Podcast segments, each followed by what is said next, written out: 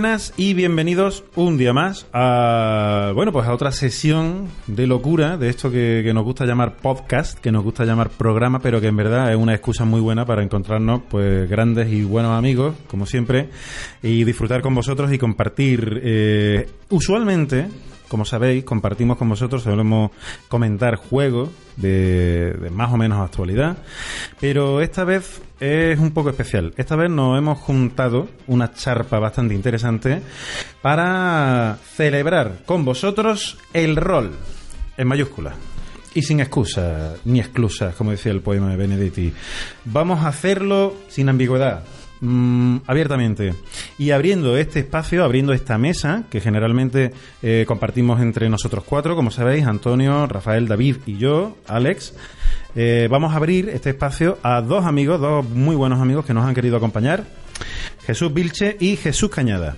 Muy buenas, bienvenido. ¿Qué tal? ¿Qué tal? Hola, buenas noches. Ahí está Jesús, el otro Jesús. Bueno, ha tardado un poquito porque a Jesús Cañada lo tenemos por. Eh, bueno, a Jesús y a David hoy lo, los tenemos por Skype, pero, pero como si estuviesen con nosotros. Mm, Los, tenemos, los sentimos muy cerca de nosotros. Casi, casi que los abrazamos. Yo, yo, estoy, yo estoy con Jesús, comiendo salchichas. Que no es. Tu frío sudor de vuestro abrazo. Qué tío. Eh, bueno, eh, y os preguntaréis, bueno, ¿y por qué se han juntado estos, estos majaretas, estos seis majaretas? Pues mmm, porque nos apetecía muchísimo hablar con vosotros de, bueno, celebrar efectivamente el, el, el, el afición. Celebrar la afición. Y celebrar la afición con, como os he dicho, con gente que queremos y con gente que, que, creemos que nos puede dar un punto de vista muy interesante. Además vamos a tener, vamos a contar con aportaciones más o menos a, hacia la mitad del programa, vamos a contar con algunas aportaciones de, de, personas que también han querido estar con nosotros, que han querido colaborar y darnos su, bueno, pues su, su visión, su, su, pequeña aportación, su historia dentro de, del rol, cómo han jugado, a qué han jugado, de qué manera le, le, les, ha, les ha impactado, ¿no? O, o, o les ha dejado huella el, el rol en su vida. Y bueno, yo creo que lo, lo, importante y lo fundamental es que comencemos presentándonos y presen para que conozcáis bien a los dos Jesús que hoy nos acompañan y que además, eh, bueno, agradecemos muchísimo vuestra presencia y que además de que los dos se llaman Jesús, los dos son escritores. Esto parece a coincidencia. ¿no? Exactamente, parece. Lo habéis hecho a, a conciencia, lo han hecho. Eh, Escribimos a la vez, prácticamente. Estamos desde la ventana, nos asomamos y, y tres. Ahora estamos. Bueno, eh, tenemos a Jesús, Jesús Vilches, Jesús Barona Vilches, que él, él, es escritor, como, como he dicho, autor de la saga de la Flor de Jade.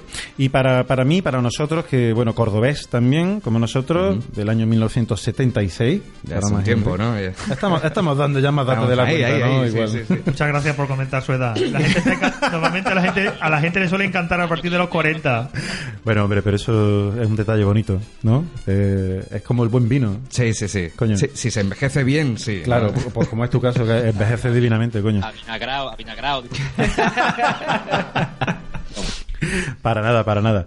Y, y bueno, y jugador también y jugador de rol que, que es el bueno es uno de los el motivo no digamos principal también la excusa que hemos buscado para que para que nos acompañara y estuviera con nosotros hoy eh, por el otro lado y hago una presentación rápida y ahora si queréis, bueno, pues nos habláis un poquito más de, de vosotros. Tenemos a Jesús Cañadas, como he dicho, también escritor, autor de Los Nombres Muertos, el libro que del cual eh, hizo David una reseña aquí en, en, uno de los de cuatro, eh, y autor también de, bueno, su último libro, que son Las Tres Muertes de Fermín Salvochea, creo, ¿verdad, Jesús? Sí, señor. Correcto. Exactamente, la has clavado. Muy bien, pues, y además nació en 1980. Vamos a seguir dando edad. Porque... es muy importante, parece que no, pero sí, después. Estoy, estropeado, estoy ya muy estropeado. Cuando, ya... cuando no, llevemos porque... dos horas, cuando llevemos dos horas y media de programa, se verá porque decimos la edad de la gente. todo, todo, todo encaja, parece todo, que no, pero todo encaja. Todo, todo tiene un sentido, hacedme caso. Que los oyentes sepan que si nos quedamos callados es que nos hemos muerto. Exacto. Exacto. dormidos, dormidos. O nos hemos dormido, exactamente con los abueletes allí. En fin, no bueno. Eh, todos andaluces. Sí, sí, sí, sí. Sí, sí, sí, sí, sí. Somos todos andaluces y, y tierra es su arte. claro, con mucho orgullo y hay, hay mucho talento y eso es algo que también pues queremos aprovechar para Tiene que saberse por ahí, Yo- yo que normalmente no se sabe. Exactamente. Yo soy madrileño, andaluz de adopción. Bueno, no pasa nada. Yo nací en Madrid pero hasta los cuatro años. Bueno, pero a nadie le importa.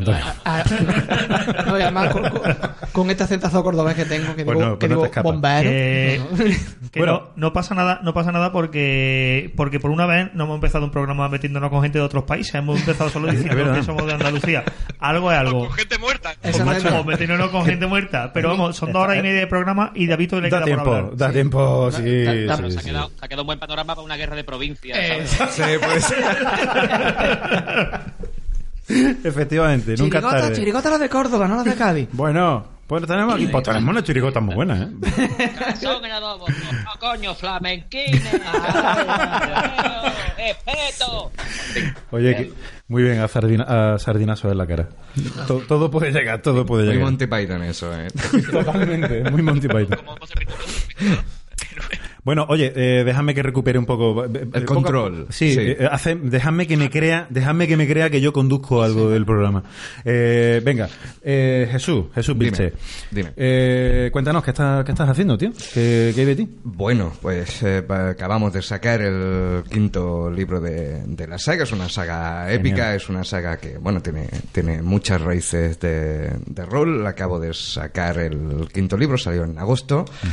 Y eh, estoy con las versiones en, en audiolibro de, de la saga también. Y bueno, mucho- mucha, mucha historia al final, ¿no?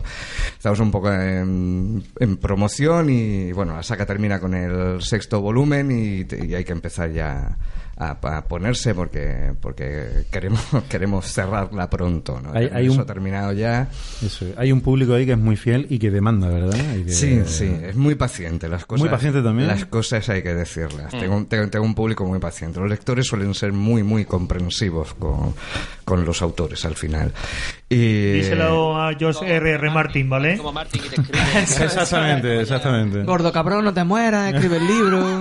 Pero te da mucho cariño. Sí. Sí, claro. No, no es, no es mi caso, no, no he tardado cinco años en sacar un, un libro, pero, pero he tardado dos y tres, ¿eh? o sea que... Bueno, pero eso- suele pasar, ¿no? Eso no es por el cariño que te tengo, pero tú tienes bastante más aspecto que yo, Cherry. Sí, joder. Parece Sí, que va a dar la última boqueada cada cinco minutos. Muchas ¿sabes? gracias.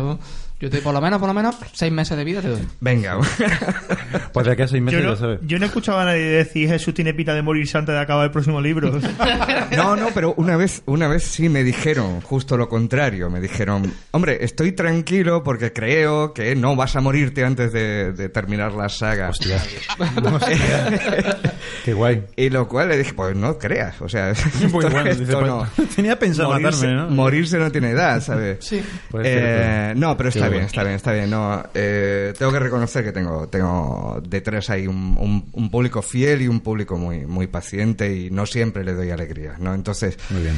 eh, este sexto libro lo quiero sacar a primeros de, del año que viene y hay que ponerse a trabajar ya. Y estamos un poco con esta, con estos frentes, ¿no? O sea que tienes, tienes bastante, bastante trabajo por delante. Muy curioso. Me, me- me ha- bueno, tú sabes que me ha gustado mucho, me llama mucho la atención cuando empezaste con el tema de los audiolibros. Y, Sí. Y, y creo que ahí también con eso te estás volcando mucho y está funcionando. Sí, bueno, es, es, es un formato nuevo, es un formato que sobre todo en, en el ambiente hispano no, no tiene... el No está eco- muy trabajado, No, muy- tiene el eco que tiene en el ambiente Sí. anglosajón, que Sí, ellos sí. llevan teniendo cultura de- del audio desde los 70 casi, ¿no? Tenían audiolibros en vinilo. y, eh, y tal, pero, pero yo creo que sí. Además, es un, es un formato que... que en los tiempos que corren yo creo que está muy muy acorde con los tiempos que corre y con la poca disponibilidad que tiene la gente Exacto. para, para leer. Exactamente. ¿no?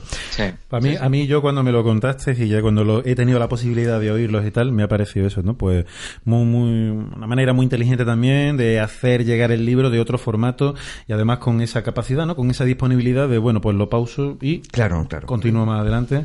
Ya no necesito parece- ni las manos ¿no? Para leer, ni el tiempo para leer. Pues, pues me ha parecido, me ha parecido genial. Eh, vamos a. A- a mí Tú, pero ¿lo, lee- lo lees tú? los leo yo, ¿Eres tú sí. los sí. Sí, sí, Sí, sí, él, él narra. Sí, después, después de ver la... Respeto, ¿eh?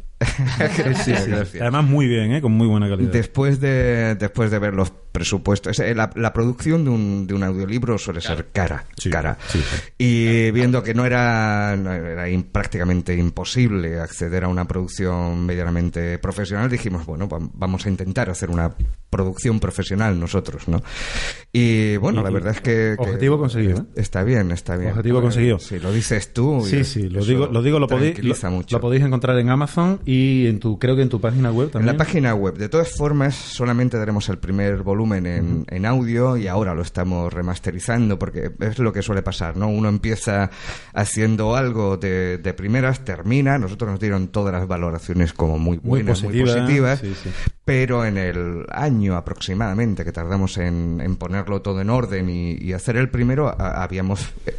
pillado muchas tablas, ¿no? Habíamos hecho muchas tablas y nos recomendaron cuando, cuando terminamos, digan, vuelve Vamos a regrabarlo. claro, Entonces, claro, está a la venta. La, la facilidad que tienen en los portales es que uno puede actualizar el material y dárselo gratis a la gente que ya lo tiene. ¿no? Exactamente. Y eh, bueno, esa es, esa es la, la idea. Así que bueno, yo, eh, esperamos terminarlo Pues- en par de meses o tres. Tendremos ya el, el enviado totalmente terminado, remasterizado y tal. Y, y nada, a ver cómo. De momento está, está bien, ¿eh? Si te, aburres, si te aburres o te quedas afónico en algún- algún momento, Pepe Mediavilla lo está petando en YouTube ahora mismo Sí, haciendo... bueno, mis respetos Sí, a sí, esta sí, gente, sí, porque sí, yo, sí. yo hago la inclusión, o sea, yo, yo me meto Está tocado, en este ¿eh? mundo. Pepe. Está jodido, por lo visto. Sí, no, Jesús Tevildo es muy, ¿Sabéis muy que, amigo de él. que Pepe Mediavilla grabó, grabó un para la oficina de turismo de Cádiz, Sí. grabó un audio eh, explicando la ciudad de Cádiz, que, se- Sí. que, que lo ponían en la torre de Poniente, en la catedral de Cádiz, cuando tú subías. Ajá. Lo Sí. que pasa es que Pepe Mediavilla es la voz de Gandalf, entonces era Claro, la claro, claro. catedral Lo petaba, lo petaba. La, la catedral peta de gente. arriba, ¿sabes? Con su voz de Gandalf. Ah, qué bueno. Es brutal. De culturas donde se une el Dios. Mediterráneo. Mira, mira, mira, mira, mira. Dios, Dios. No, sí, sí, mis respetos porque esa... Qué bueno. Si te bajabas de la torre y te daba ganas de conquistar Te da- una- te- una- Mordor. Te, te daban, te. Daban ganas de tirarte desde la torre y llamar a las águilas, ¿no? ¡Recogedme! Bajar, ¡Que ardan las almenas! Ah, qué bueno. Es un Genial. grande, Pepe. Bueno, empezamos con el podcast o algo. No, hombre, bueno, espera, vamos, vamos, Jesús, Seguimos, Jes- seguimos, sí. Je- Jesús, Jesús Cañadas, hombre, yo quería, quería preguntarte exactamente lo mismo que, que- que a Jesús Vilche, que, que hay de ti. Eh, cuéntanos, ¿qué, qué traes? ¿Qué traes de nuevo? ¿Quién? ¿Yo? Sí, Sí, tú. sí, sí. Ah, vale. Eh, pues yo acabo de sacar una novela, una novela fresquita, fresquita, que es la que tú decías, Las tres muertes de Fermín Salvochea. Correcto. Ha salido con, con Roca Editorial el 5 de, de octubre de este mes y de momento nos está llegando muy buen feedback. La novela es una novela de misterio, terror, eh, que mm, siguiendo la, la tónica de, de nuestro podcast de hoy se queda en Andalucía. Es una novela que pasa en Cádiz. Ah, qué bien. Una novela que pasa en Cádiz, Muy bien. en el siglo XIX, donde hay, bueno, se cuenta más o menos, la historia gira en, tor- en torno a un alcalde muy famoso que tuvo Cádiz en el, en el siglo XIX, que es Fermín Salvochea, y que, bueno, el día que se muere, el Fermín Salvochea, mm, su cuerpo desaparece, y hay unos chavales de barrio chungo que empiezan a investigar del, del, del alcalde, del cuerpo del alcalde, y que, bueno, viven aventuras...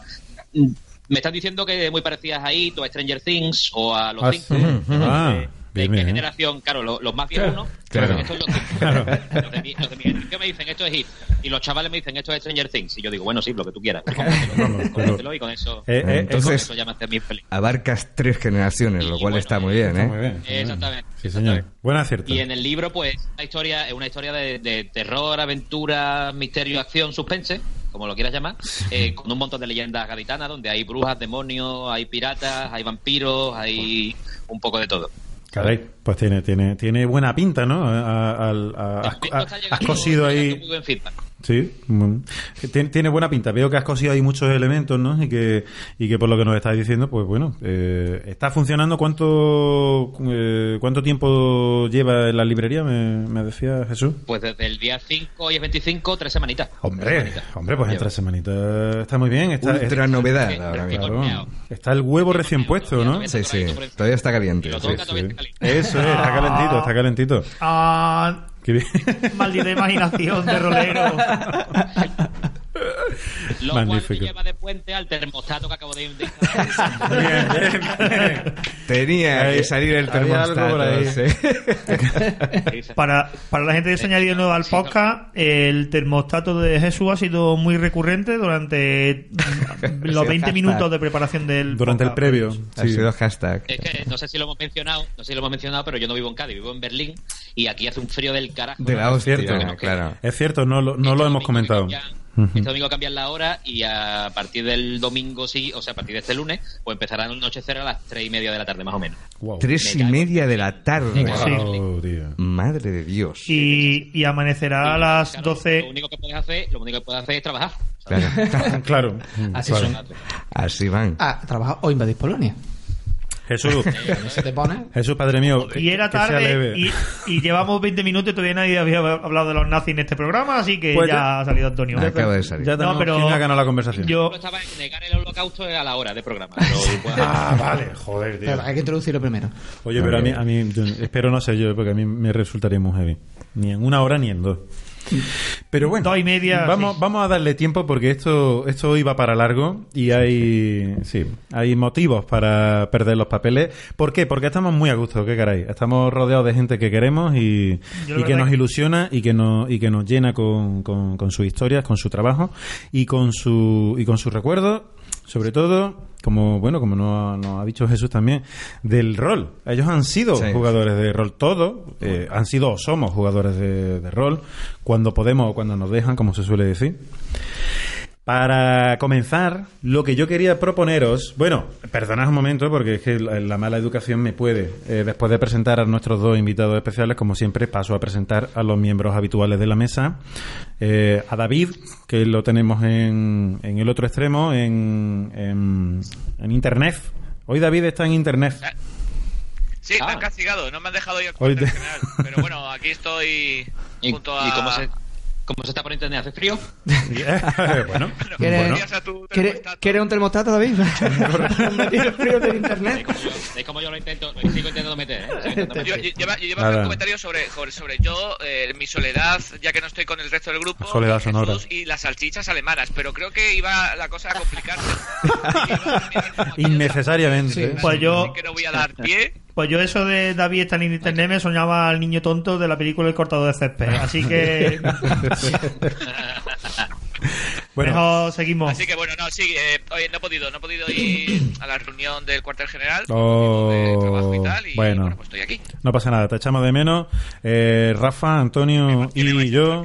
Alex Camacho, como siempre, o bueno, como en los últimos programas, al frente de, de la dirección y del... Y los que quedan, guapos. Y los que quedan bonitos. Y los que quedan bonitos. Bueno, chicos, ¿qué parece si vamos a la materia y si nos metemos de lleno a ello? Eh, nosotros queríamos proponer, y de hecho hemos elaborado una serie de preguntas para, bueno, celebrar la fiesta del rol en nuestras vidas. Qué cosa más bonita, más cursi, ¿verdad? Me, me apetecía mucho decirlo. Yo- La fiesta del rol. Hoy, hoy es que, claro, mm, mm, lo- lo- la gente que lo oye no lo sabe, pero el día que estamos grabando se celebran 20 años de que, Efectivamente. de que ocurrió algo muy rolero. ¿Qué pasó? Eh, No, hace 20 años que hace hace 20 años que Gary Gygax ideó el primer módulo para su primer boceto de juego de rol, eh, que entonces se llamaba 20 años, hace 20 años. 20 años 20 años O sea, que- hace muy poco, hace no, muy no, poco. hace 60 años que Gary Higa fue a recoger el, fue a comprar el pan y pasó, le pasó algo muy rolero y le dio una idea para un módulo. Dijo, La gente "Hostia, no lo sabe. Manda mal, el, Es- manda mal el cambio, hijo puta. Y entonces ya ahí nació el gaco. No vio. Hijo puta, voy a sacar Barrier, Barrier Pix, ¿eh? Y ya está. Vi a un señor muy bajito y dijo, ¡ay, qué gracioso el enano! ¿Cómo estaría con una armadura? Dijo, oye, ¿enano armadura? Ya está. Ah, está. Me voy corriendo a casa. Claro. Venga, en serio. Eh, eh, os quiero hacer, vamos a hacernos, y me incluyo yo, aunque yo puede que no responda, me, me guardo, me guardo ese poder como Una presentador. Dime, David. Que, que quiero decir algo que creo que la gente igual le interesa. Hombre, claro. Yo decido comentar un temilla que es que un giga eh, son mil megas. Efectivamente. Bien. Y que un terapeuta son 1024 gigapeutas.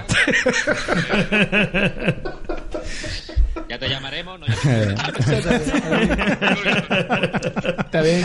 ahora en serio, eh, os recordamos que podéis seguir el podcast, nos podéis seguir en redes sociales, en Facebook, en Google Plus y en Twitter y en Instagram no, porque son muy feos. No, no queremos que os Tendríamos veáis. followers negativos. Tendríamos gente que pediría Instagram, por favor, no, no, no, no me agregues fotos esta de- cuenta, por favor. Tendremos por favor. menos 200 Oye, seguidores. es muy importante, yo, Y- yo quiero anunciar una primicia en este podcast que a partir de ahora vamos a meter una sesión que sea el termostato de Jesús, El termostato. donde contactaremos con Jesús Para preguntar Para preguntarle termostato. cosas. Lo veo bien. Podéis preguntar cosas sobre, sobre termostatos y Jesús Cañada os responderá en diferido.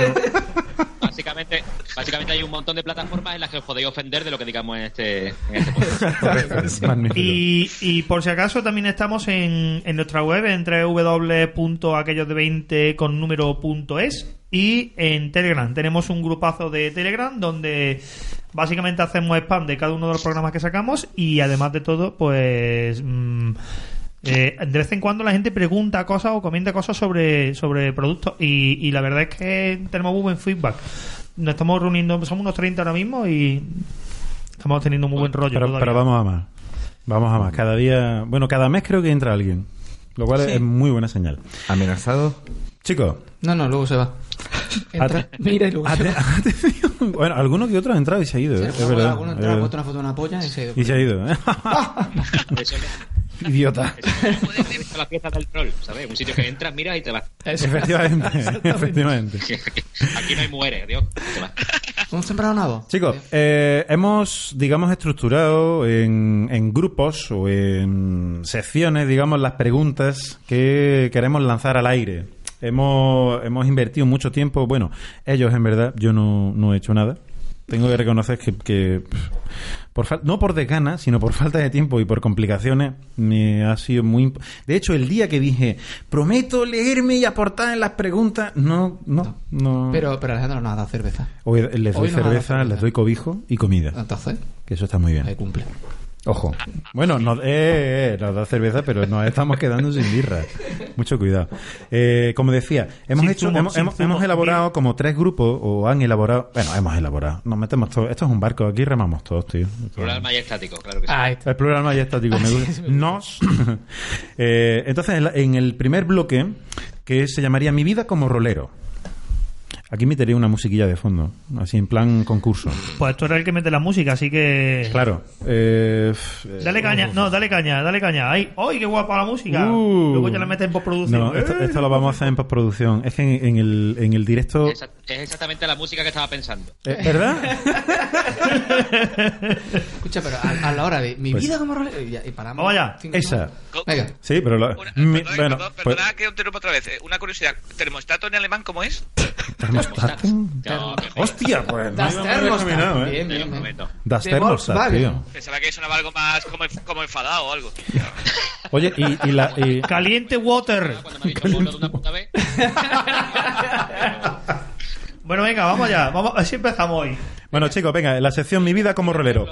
Empezamos, empezamos por el bloque de preguntas, ¿vale? Vamos a empezar. Eh, os pregunto a ti, David y Jesús, y continuamos con los que estamos en la mesa, con los cuatro que estamos en la mesa. ¿Os parece? Perdón. Ya no- ¿Qué ha pasado? Perdón, es que hay un musical que se llama El Termostato.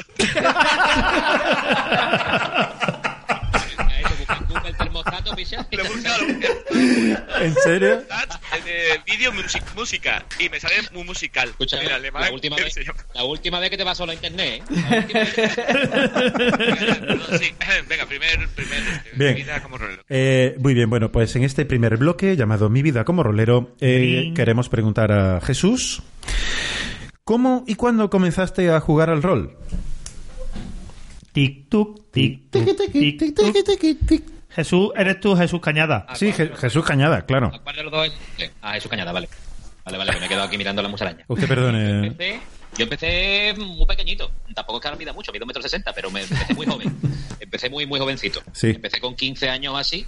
Eh, probablemente empecé mucho Buah. antes con, con, con libros de Elige tu propia aventura y mierdas así. Y bueno, lo que pasa es que con todos los niños gorditos que no juegan al fútbol en, en Chungo, que Claro. terminé encontrando otro grupo de niños gorditos que tampoco y que nos gustaba leer estas mierdas, saber que nos gustan a nosotros, y nos juntamos. Eh, tengo el recuerdo lejanísimo, lejanísimo de, de toparme con la llamada de Cthulhu, con el manual del jugador de, de Hawk, ¿era? De este antiguo que tenía. la- Sí, sí, de sí. hecho, Y ahora llegando a la casa y. Eh, exactamente. en efecto. Un tentáculo ahí terrible. Y decir, ¿esto qué es? Esto me lo quiero leer yo. Y empezar a leer y no entendí un carajo. Y años después, probablemente tendría 7, 8 años.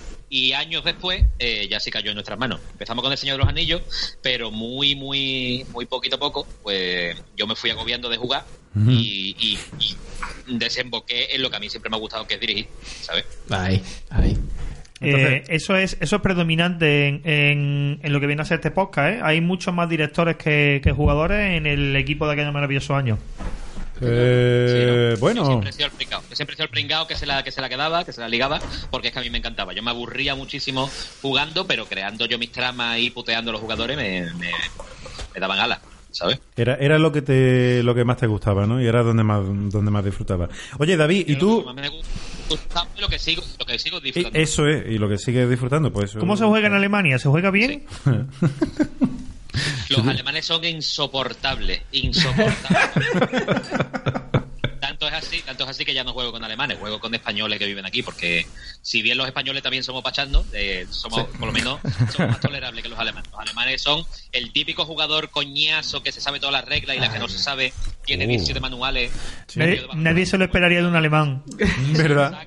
Ah, no, no, no, no, no, porque en esta página dice que tal. Eso es un alemán jugando.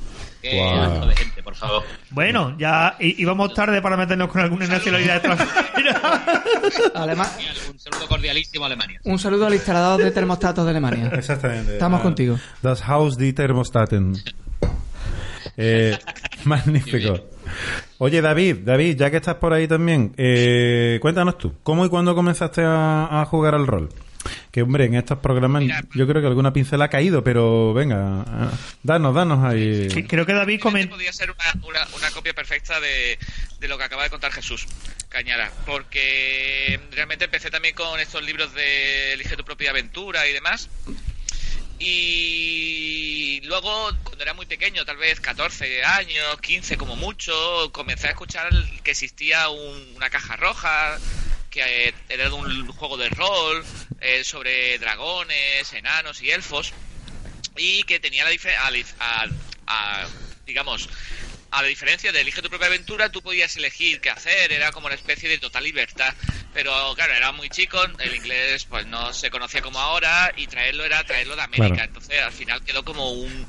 Y eh, mi primer juego, la primera vez que jugué fue un Star Wars de, de 6, de sistema de 6. Ah, que- buen, mítico, mítico Star Wars de 6. Sí, señor. Sí, sí, sí, pues fue una pequeña aventura de un solo jugador con eh, otro chaval que dirigía y de ahí ya pues descubrí lo que era el rol propiamente dicho, el que conocemos hoy en día más o menos y eh, como Jesús, el primer libro que compré fue, fue la llamada de Tulu o Catulgu, como queráis decirlo y No sé, también no- fue la no- primera vez que. Perdona, David, esa Es que no, no recuerdo qué Eso acordamos va, el eso otro va al día. final, eso va al No. final. Sí, esa fue la anécdota que contaste de que estuviste ahí entre Car Wars. el James Bond No, Ah, y- y el Star Wars. esa fue la bala, esa fue la bala que, La bala que que esquivó. David en su momento. Exactamente. Mira, pues el Cthulhu, el Cthulhu o la, la llamada de Tulu porque daban los dados. Lo traía con la amiga confiso, una pequeña bolsa con unos cuantos dados. Ah. Y como así, el detalle así curioso, para que veáis lo que es la, la vida, eh, cuando yo jugaba Elige tu propia aventura, que jugaba con un vecino, ¿no? Nos, nos intercambiábamos libros, tengo un montón. Eh, una vez se me ocurrió, digo, oye, ¿por qué, por qué no creo una historia donde haya un poco más de libertad? Que, que tú puedas, ah, eso a mi amigo, ¿no? Que tú puedas hacer lo que tú quieras. Y eso era en octavo de GB, no sé qué edad podíamos tener, 14. Sí, sí. 14, 14. Y un pequeño que un guardo donde era muy, muy simple, como una especie de, de partida de rol actual, Sí. sin saber que existía el rol tal como es ahora. Y- y- y lo impro- Estaba enfocado Lo improvisabais vosotros, ¿no? Lo, lo, lo empezasteis a hacer vosotros.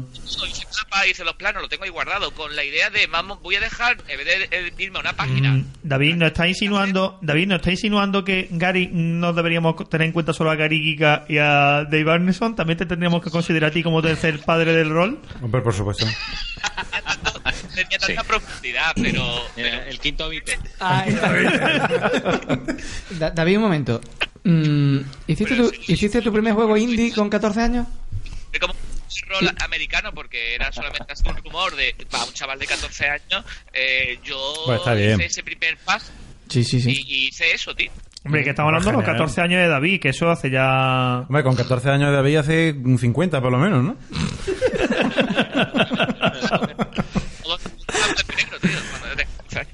puta.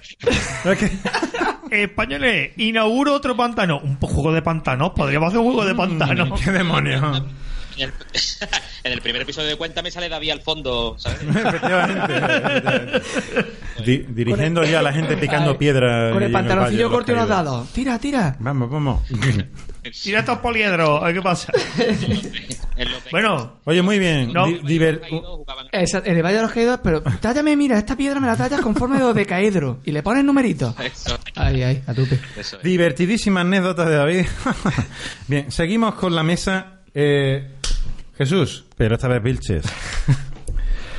Cuéntanos. El, eh, ¿Cómo, y cuándo, queso, cómo pues- y cuándo comenzaste tú a jugar al rol? ¿Cómo llegó el rol a tu vida?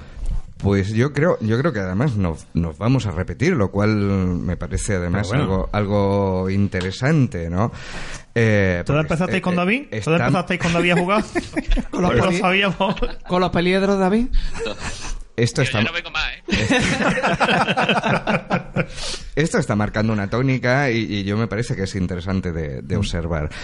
Eh, ¿Cómo se llega, no? ¿Cómo hemos Yo, yo conocí, o sea, yo empecé a jugar muy a primeros de los 90, es decir, probablemente 1990.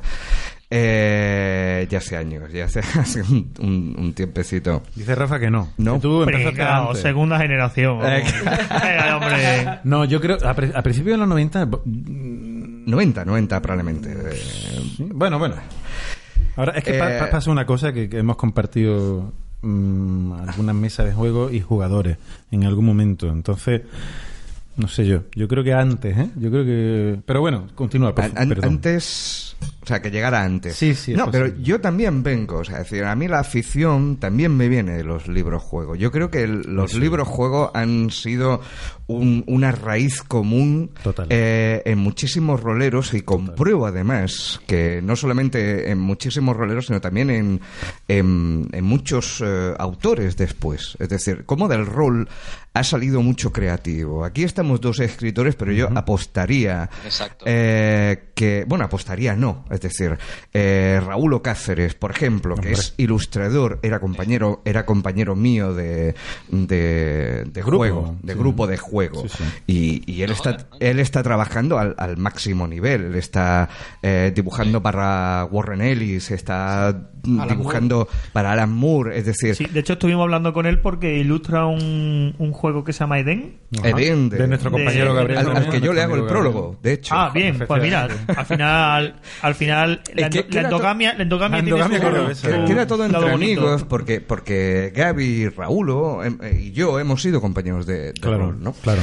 Quiero decirte que, que, mm, se, se vilipendia mucho el rollo este del rol como que es un universo freak, ¿no? Y yo creo que, que han ¿no? ha salido de ahí o, o van a salir de ahí o están saliendo de ahí un montón de, de mentes creativas de, de autores. Eh, yo, yo me meteré en el grado en el que en el que sea pero pero pero estoy hablando de, de- realmente esto es, es- esto me parece que es un- una raíz importante no y, eh, y el precedente son los juegos de, de- o sea son los, libros propia juego aventura, ¿no? que, que yo creo que La también mayoría de los jugadores éramos muy, éramos muy lectores de, de pequeños y de pronto caían en tus manos ese rollo de, la, de tu propia aventura y, y te daba las riendas a ti. Y de ahí a interpretar tú el personaje hay un salto. con- Es, Exacto. esas- exacto, Exacto. Es, es, es una puerta, es un, es un cordón que no, no tiene otra, Sí, es como- es otra salida. Es como un ¿no? camino Es- natural. Tú Exacto, empiezas y lo exacto. siguiente que- es lo- lo que ha planteado David. De ¿no? hecho, yo- yo- En vez de que me lo cuente el libro, me lo puedo inventar yo. Puedo darle un Exacto. poquito más de. Yo, de hecho, tuve un, un paso intermedio, ¿no? Mi paso intermedio fue eh, descubrir un juego como, como HeroQuest. Eh, HeroQuest eh, es justo un juego de rol con tablero, ¿no? Además, creado por, genial.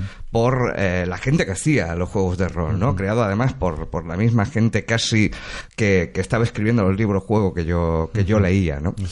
Eh, las primeras noticias que yo tengo de, de algo que se llama el rol y tal viene a través de un primo mío que tenía que iba mucho a Madrid y tal, ¿no? Y, eh, y claro, allí venía la, la cosa de, de América y, y tal, y nos, y nos hablaba de, de de un juego que utilizaban figuritas de plomo, pero no tenía tablero. Entonces nosotros decíamos, pero esto qué qué es, brujería no? es ¿Qué- esta. qué me estás contando? ¿Cómo, cómo se brujería. puede y tal? Claro. Recuerdo a, a Miguel Molina, que fue nuestro, nuestro máster. Famoso Miguel Lupino. Sí, sí, Miguel Lupino, Pero que Lupino. fue nuestro muy, máster un muy día. famoso, lo conocéis todos. Nuestros oyentes conocen a Bueno, aquí, en- aquí en Córdoba. Aquí en sí, Córdoba, es sí. un- Córdoba, el- sí, el- es un personaje, ¿no? eh, Exactamente, una Eh, persona muy Porque estáis hablando del mundo, no estáis hablando a Córdoba. Ah, perdón, perdón. En México también. En México. pues, Bueno, pues mi director de juego era Miguel Lupino, eh, Miguel Molina, y, eh, y un día apareció en mi casa diciéndome, mira, me he pillado esto y tal y cual, y empezamos a hacer, empezamos a hacer personajes y tal. Era, era un, era RuneQuest. Yo empecé con RuneQuest, o sea, Madre mía. eh, madre mía. yo, yo no llegaría al D&D hasta mucho tiempo de- después. También nuestros juegos, nuestra tríada mágica era RuneQuest, eh, el Star Wars de 6, que lo dirigía yo, y la llamada de Chulu, nosotros siempre le dijimos Chulu, Claro. que, que lo dirigía Bubén, y, y fueron, o sea, de, de ahí descubrí, o sea, yo descubrí a, a Lovecraft a través del, del, juego. ¿no? Eh, muchas veces también esto es un, o sea, un descubrí a Lovecraft con 15 años, es Sí. decir, antes de que ningún instituto, ningún sitio te pudieran Te hablar de ese, de ese autor, tú ya lo de, tú ya lo habías descubierto. Sí, sí, sí. Y nada, yo si- siempre digo que mucho, ha hecho mucho por Lovecraft el rol, ¿eh? Sí, señor. Sí, total, lo sí, ha reivindicado total, muchísimo, total. sí. Rafa, Sí. Rafa Díaz, el, el el editor de Valdemar, me dijo que en los 90 él fue a Providence Sí. eh, y no lo conocía nadie, no lo conocía casi nadie. en Providence, Él, en Providence, en su Providence natal, Joder. te lo prometo. Se- Qué barbaridad. Me refiero al público, al público en general. En Sí, claro, claro, claro, sabes, claro, claro. Sí, pero en el fondo. etcétera, etcétera. Pero, y estaba su tumba, pero que la tumba en, en realidad está puesta un par de metros al lado de donde está la- el cuerpo descansando, porque cuando se murió no había no había dinero para pagar en la tumba, entonces los amigos años después le pagaron la lápida. Vale. Y se equivocaron y lo pusieron al lado. Hostia, tío. No exactamente. Claro. Yo, Pero yo, bueno, soy- es que soy Pues, yo en este quedó, quedó to- ha quedado, Aquí- quedó aquí todo muy español, ¿no? Quedó todo muy.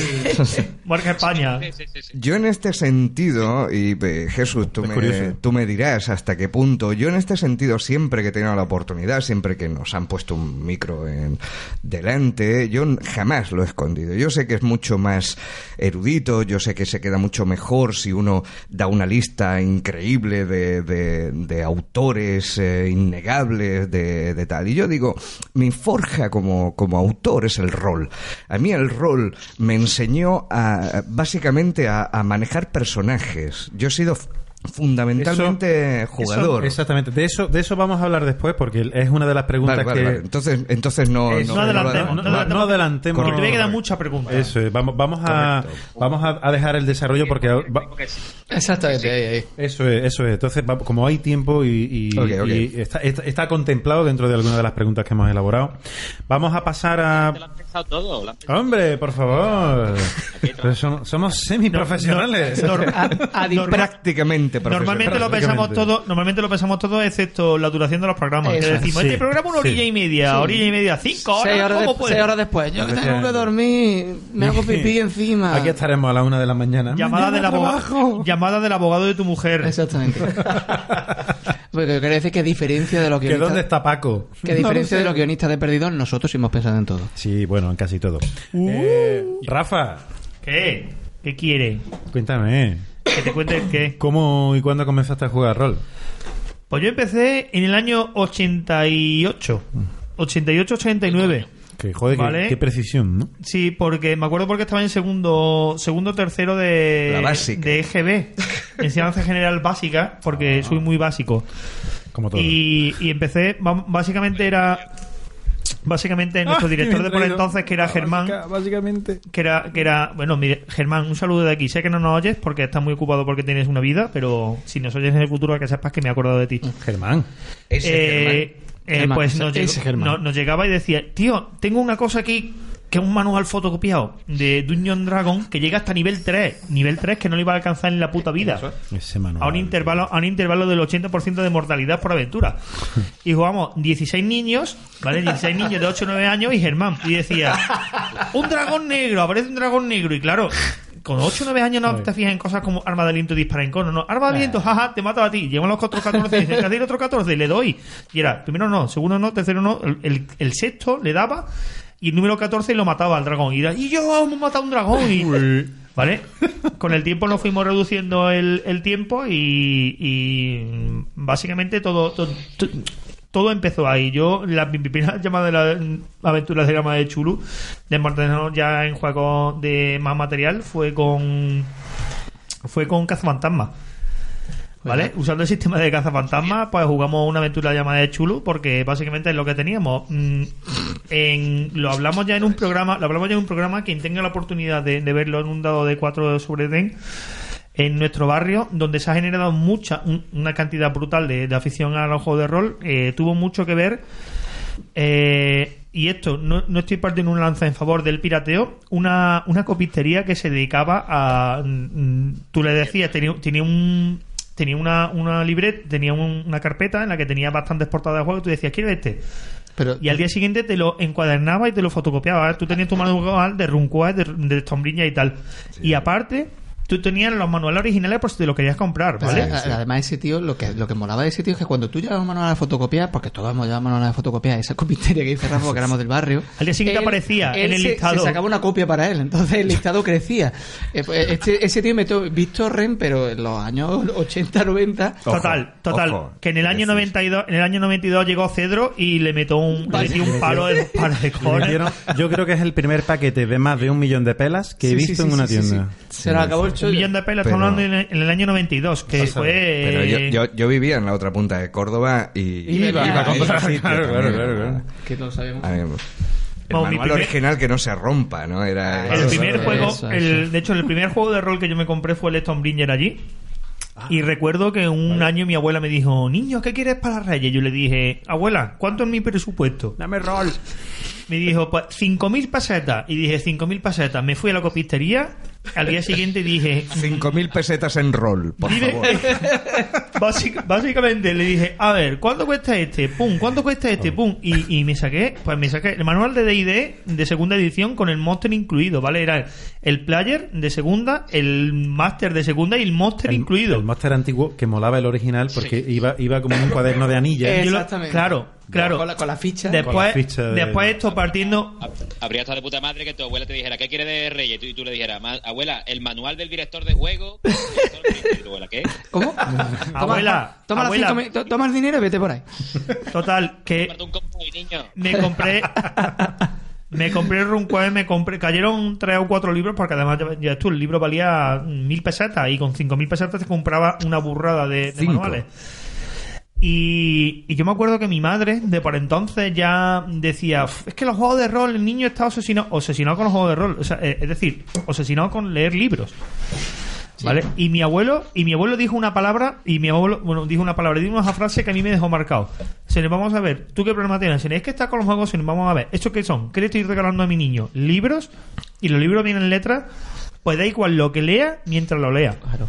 Eh, Tú no tenías una abuela como la, como la mía que decía, niño, mm, yo tengo un tío que se volvió loco de tanto leer, no leas tanto. Esa era mi abuela fomentando la lectura. ¿Tu abuela era descendiente de Don Quijote? Esa era mi abuela leche. ¿Tu abuela era descendiente de Don Quijote? Quijote, cojones. Exactamente. Yo me enteré en ese que yo soy descendiente de Don Quijote. Y total, que, que sí, que a partir de ahí, pues bueno, me he convertido en una especie de, de coleccionista enfermizo de, de juegos Total, de rol. Y si total. no, que se lo digan a mi mujer y al. Y a tus amigos que van a tu casa y dicen, eh, Estás Rafa, enfermo. Rafa, estás malito. no puedes tener más estanterías con libros ni con Tienes un juegos". problema. Sí, tiene un problema serio, sí. IKEA me, me debe mucho. Oye, Antonio, Sí. último Yo- miembro por responder. Vale, yo- ¿Después de mí? mm, ¿O antes de mí? Pues ma- más o menos la historia es muy similar a la de Rafa. Yo empecé a jugar con 10, 11 años. Yo dirigía. eh, conseguimos en aquella famosa copistería. Yo no recuerdo exactamente Yo, cómo, cómo no, llegamos no. allí. No, no. Eh, eh, bueno, yo voy a, voy a complementar tu historia con Sí, la sí, mía porque la empezamos a jugar a la par. La hacemos ahora mismo. De hecho, hacemos Antonio y Ala empezaron a jugar a la mi, vez. mi primera mesa de juego incluía a Alejandro y a dos o tres colegas que no están en el podcast, pero vamos, que son de aquí. Entonces, yo, yo, el recuerdo que tengo del primer juego que yo he jugado, eh, y que nosotros jugamos, bueno, eh, no sé si fue HeroQuest, no, yo creo que HeroQuest fue después. Giro, pues fue después. HeroQuest fue después. Nosotros empezamos con D&D básico y con un D&D básico fotocopiado, no sé si de Javi Vaquero o de quién. De, es verdad, de Javi Vaquero. Javi Vaquero, tío. Javi Vaquero era un colega mío del, del cole, que era de familia de Pela. Era, pa- era Y entonces era como, él, él era la fuente de, de inspiración. Que necesitaban muñequitos de Star Wars, él los tenía todos. la, la Atari, La fuente Atari primordial del rol. lo- lo- la tenía él. Sí, sí, La- sí, es verdad. Y además este tío era como tenía pasta y, le, y era un poco fricón en aquella época, no teníamos nombre para definirlo todavía, pero era fricón.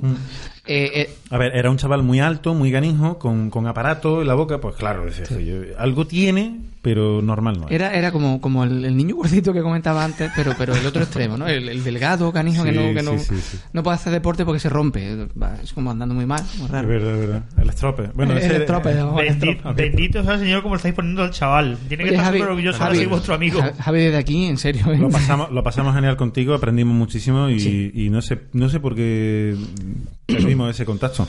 Pero Por la vida, la vida. La vida. Pero quiero recordar que, que fue algo que él, él trajo, una fotocopia de Madrid o de donde fuera de ese primer D&D y fue a lo que nosotros empezamos. a Sí, jugar, sí. a Estamos- de hecho, además, vamos, el- las primeras aventuras las hicimos la que venía en la caja roja Y esto- básica. Estamos hablando del año 88-89, porque yo tendría 7 8 años. Exactamente, yo tenía 10, 11 no, y, y, eh, bueno, de hecho la, la persona más joven que yo conozco fue José, que empezó a jugar con 5, Seis con 6 años, años, vamos, sí. prácticamente acaba de romper a leer Y- y ella estaba escribiendo estaba en su ficha monstruos. Imagino, imagino que dependerá mucho, sí, porque yo era el mayor de mis hermanos. Entonces, claro, yo cuando accedí al rol, accedí yo y, y mi hermano pequeño, eh, que es cinco años menor que yo, pues estaría jugando con eso, con ocho o nueve años. Muy, muy ¿no? pequeño, claro. claro. Eh, dependerá mucho, ¿no? De si tus hermanos mayores te, te incluyen o no te incluyen o... Pero por o lo tal, menos, ¿no? por lo menos en mi caso no, en, en mi casa no había una, una cultura de, del, del mi No, padre- no, no, no, no. Mis padres no son No cinéfilos, existía, no existía, ah, no. mi- ni, ni siquiera audiófilo, decir, mi padre. Tampoco en mi caso. Su, su mayor colección de, de es una, una serie de cintas que se llaman Orquestal de Luis Cobos, que tenía Sí, 10 sí. y las ponía en bucle. Sí, sí, sí, sí, sí, sí. ¿Quién no, ha tenido, ¿Quién no ha tenido un padre que haya escuchado a una época de su vida un Luis CD de Cobo. Luis Luis Cobo? Cobos, A no, no, mi padre ni, ni vinilo. CD, ¿no? Luis Ni Cobo, cinta grabada, Luis ¿vale? Cobo, vamos a meterle batería a este a este concierto de Ramanino. Ahí, ¡Vamos ya! pum. vez, ping pong. Ah, somos todos de clase. Pero apenas nos dispersamos, ¿eh? Todo bien. Exactamente, sí, sí, sí. Entonces, es lo que digo. eh, en nuestro caso llegó con, con D&D básico, además, eh, fotocopiado directamente en aquella Sí. copistería que empezó luego, bueno, pues a hacer las delicias de, de medio barrio, porque cuando unos cuantos empezamos a jugar en el centro cívico, la gente nos veía, ¿dónde compráis eso? Le- le- Aquel hombre, la verdad es que yo no sé Claro. si, si la púa de, de Cedro le, le llegó a mermar los beneficios que había conseguido, porque nos, nos puso a jugar a todos. Sí, A sí. to- Ese hombre hizo mucho por Igual tendríamos que hacer algo con él. O sea, sí, algún tipo de que- homenaje, es verdad que sí, hombre. placa o algún. Yo- yo lo algo. recuerdo. Una, una placa aquí en la copistería a Cedro, Cedro, hijos de puta. Cabrones, gracias, gracias a vuestra opresión, Ahí está. el rol ha vivido. Y de ahí pasamos a Stonebringer. ¿Y dónde, ¿Y dónde jugabais? ¿Dónde jugabais de chico? De chicos, pues normalmente en ¿Centro el, cívico? en el centro cívico del barrio. O, o, o en el mismo sitio donde estamos grabando ahora mismo. Exactamente. O aquí. En el mismo cuarto donde estamos grabando el Este, este podcast. cuarto que a día de hoy. Bonita, por favor. Este, cu- claro, claro. Este, este cuarto que a día de hoy es un ¿Nadie- cuarto. ¿nadie, la- llegó a jugar en la calle? Yo sí. Yo- sí. en la calle- Yo he dirigido, yo, he llegado a dirigir, yo he, En una plazoleta con jockey y todo. yo he llegado a dirigir una campaña de, Joder. yo he llegado a dirigir una campaña de, de cult, ¿vale? Que básicamente, en- luego quiero hablar de ello, pero bueno, eh, en, en otra parte, pero yo dirigí una campaña de cult que básicamente era el, la película esta de Wes Craven sobre vudú, el, el- la serpiente del arco iris. La, la serpiente. Yo la he llegado a dirigir en el patio de recreo del instituto. ¿vale? Y la dirigí durante todo un verano. Yo Vale. jugaba en casa. Yo bueno. wow. Es verdad que nosotros, nosotros siempre hemos sido comodones también. Hemos, hemos jugado o bien en el centro cívico o bien, o bien en casa. Yo, lo del centro cívico en la Casa de la Juventud ya, ya nos pilló muy, más muy, mayores. muy Sí, mayores. y muy lejos. A nosotros nos pillaba lejos. Entre mi grupo, entre mi grupo de amigos todavía se recuerda aquel enganchado que se nos acercó cuando estábamos hablando de que habían matado a no sé quién en el juego Por y Dios. se creyó que es que habían matado a un chaval en el barrio. Hostia. y empezó a contarnos su historia y se bajó los pantalones, de hecho te lo prometo, ¿eh? se bajó los pantalones delante de nosotros para enseñarnos las puñaladas que le habían dado, ¿sabes? A él y enseñando las marcas, las marcas que tenía en la pierna, en el muslo. Madre mía. Pero tío, pero tío, qué gaco tenía el otro yonki. Eso te digo, esos, esos son los 90. Riesgo, el rol era un deporte de riesgo. Eso, eso eran los 90 aquí en Córdoba. Los Eso. 90 fueron Sí, muy duros. sí, sí. aquí. Los 80, El los depo- 80, y los, no- los 80 y los 90, que vivimos al lado de un cañaveral. Que- que hablamos de Tales from the Loop, Los hablamos de 90 Tales from the fueron- Loop en el último programa y decíamos, tío, los 80 en Estados Unidos estaban bien, pero pero, es que aquí- Pero en mi este- barrio, pero en mi pero- barrio, pero este en España en los Aquí. 80 no hubiera aguantado dos días. Sí, sí. el deporte. Y esta es la primera pregunta, señores. Vamos, allá, vamos allá, vamos avanzar. Lo que. Yo, yo por, con- Bueno. por concluir, el deporte de riesgo no era jugar a era vivir en un barrio obrero en los años 80. Sí, sí, sí, sí. Ahí Correcto, eso era sí, deporte correcto. de riesgo. Jodido. Eso era deporte de Sí, era riesgo. jodido.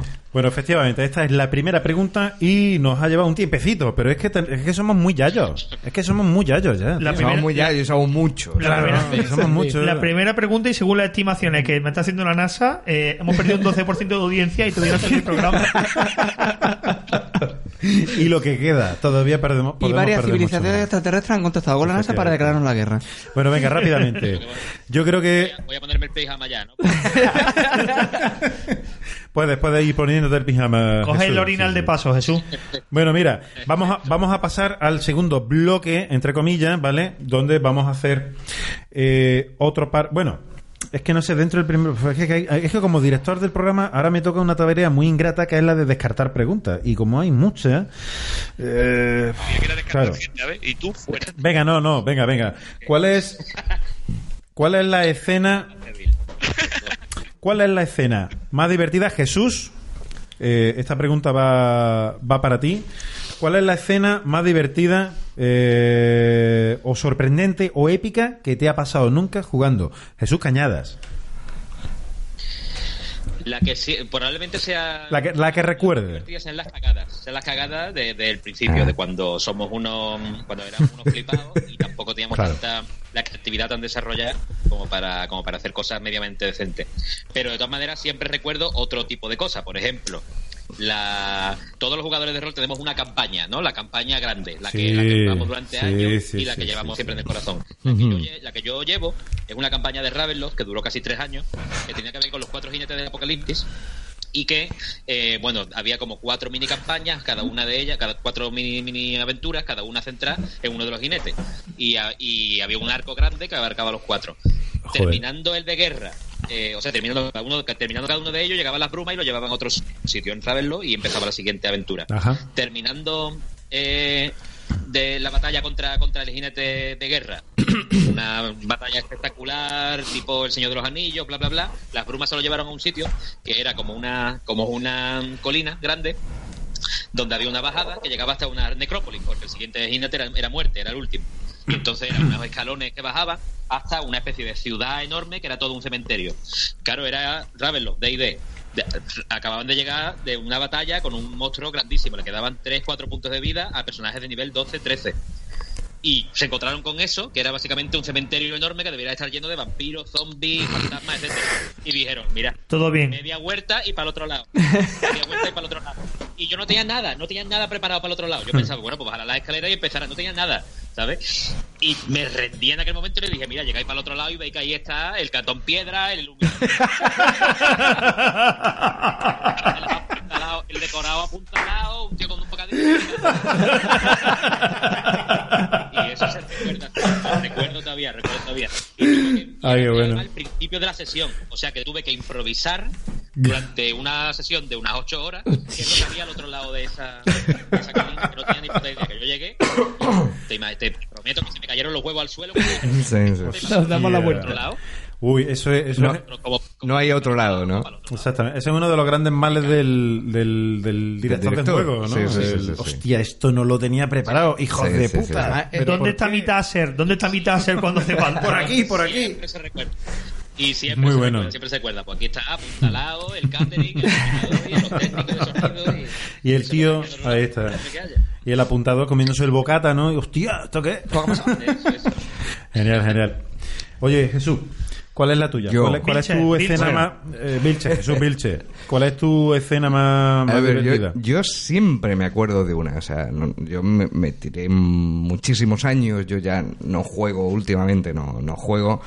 Pero me tiré casi 20 años jugando, ¿no? Entonces, anécdotas hay como miles, ¿no?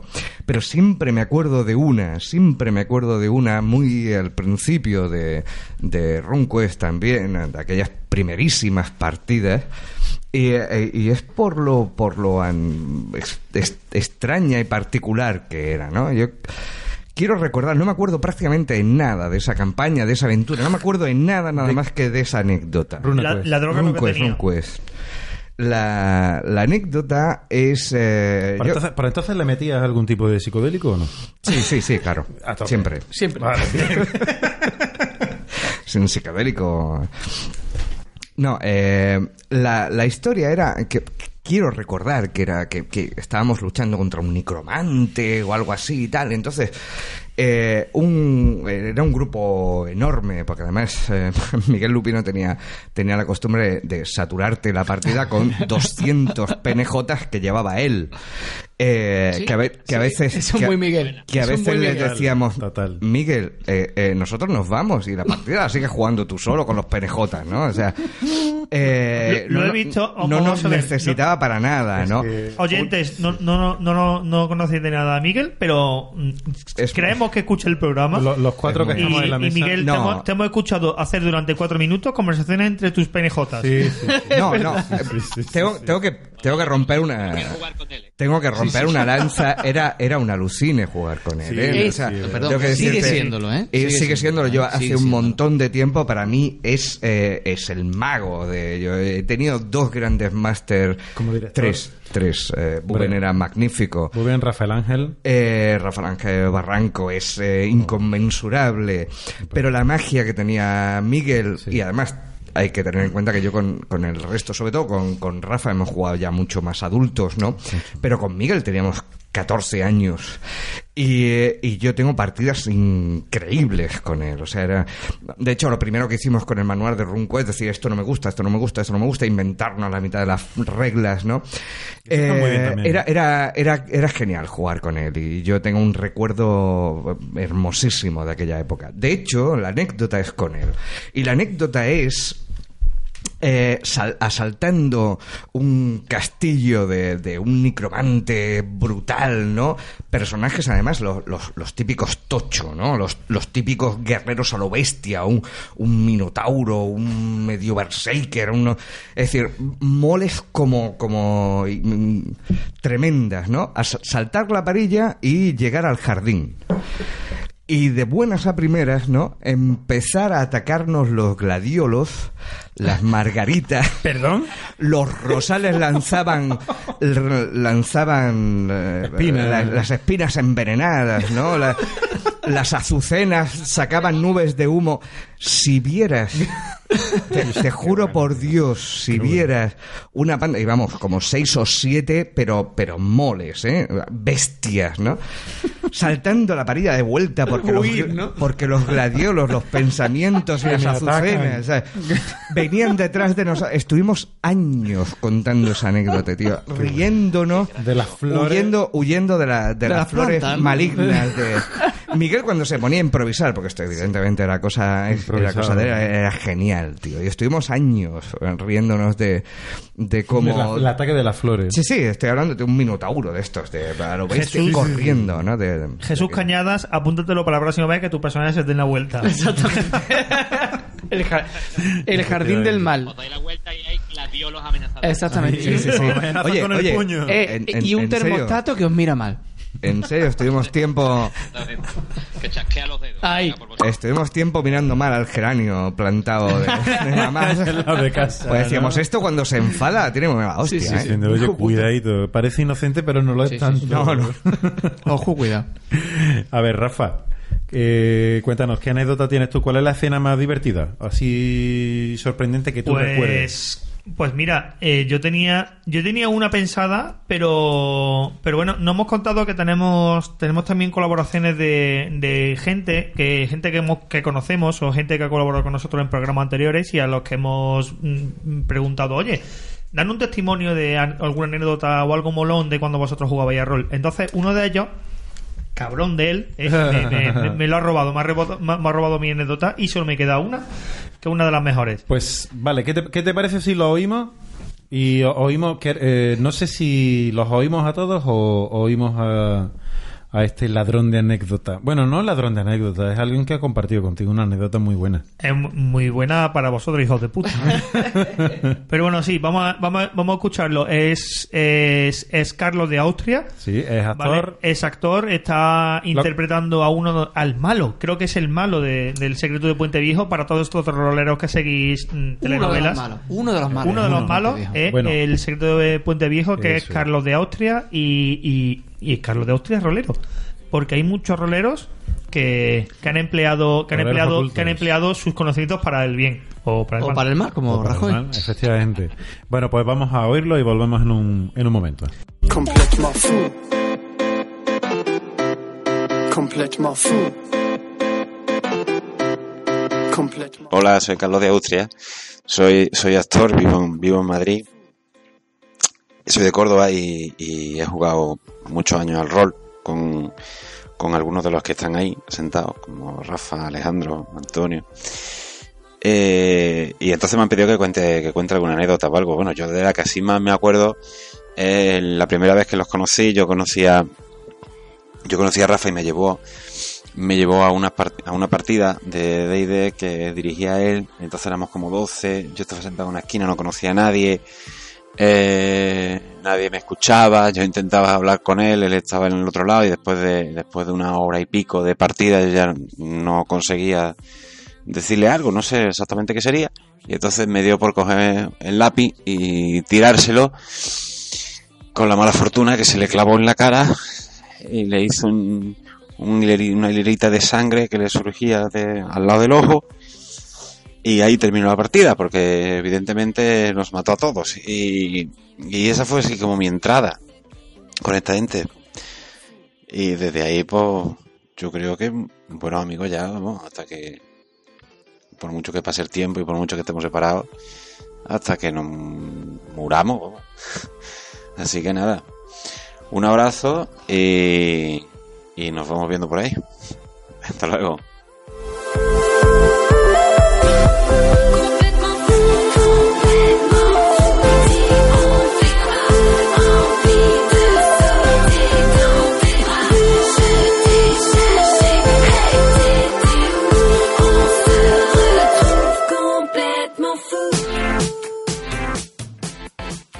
Bueno, eh, estamos de vuelta. Genial la anécdota. ¿Te acordabas o no te acordabas? Sí, te acordabas. Eh, por olvidar- acordabas. pa- ¿Cómo- pa- eh, para olvidar la ¿Cómo, ¿Cómo no olvidar ese lanzamiento de lápiz certero? olvidar cómo estuve a punto de perder un ojo por dirigir el rol. ¿eh? Hubiera sido el primer mártir del rol. Están los mártires del compás, pero todo el mundo se olvida de los mártires del rol. eh, ese hilillo de sangre colgando así, cayendo por la mejilla. Ese dragón Y de- que coste, que coste que encima saqué un dragón rojo, eché un arma de aliento que fulmina a todo el grupo, pero no a todo el grupo. A todo el grupo, excepto a Carlos. Efectivamente. Que o ya- sea, mi venganza será terrible. ¡Jódete! ¡Que no! Que, Mató- que no sí, ha podido- El único que quedó no con un punto de vida y se fue de, y se fue de la sala fue el personaje del tío que me, di- que me clavó el lápiz. Porque ya un pícaro. Qué penica. Yo Zaniano, que creé una raza zaniana para que os Un sintierais. zarniano pícaro. Entonces, pues tenía mm, ventaja a la hora de esquivar Era un zaniano bárbaro. Que se llaman Batitaurus y Mulinex. No, perdona. Batitaurus lo llevaba yo. era un- Batitaurus, Batitaurus lo llevaba- Batitaurus lo llevaba Luis Palomares, que tenía que era un Un minotauro, pues Batitaurus. Batitaurus. Y después el otro se hizo un zaniano porque entonces leía los cómics de Lobo y creía que era molón meter una raza que tuviera más cuatro fuerzas. Zarniano, vaya. Y metí un zaniano que se llamaba, que era Carlos, se llamaba Mulinex. Y era, pi- y era pícaro.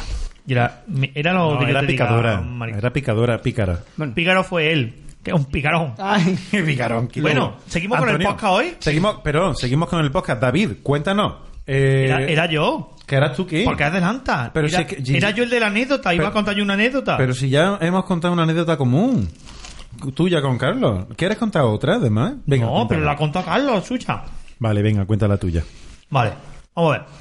¿Pero tan buena como... ¿Es tan buena como la de Carlos? Yo posiblemente de lo mejor que me haya pasado en la vida.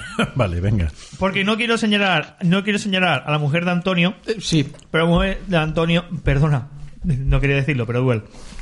Jugamos a a D&D.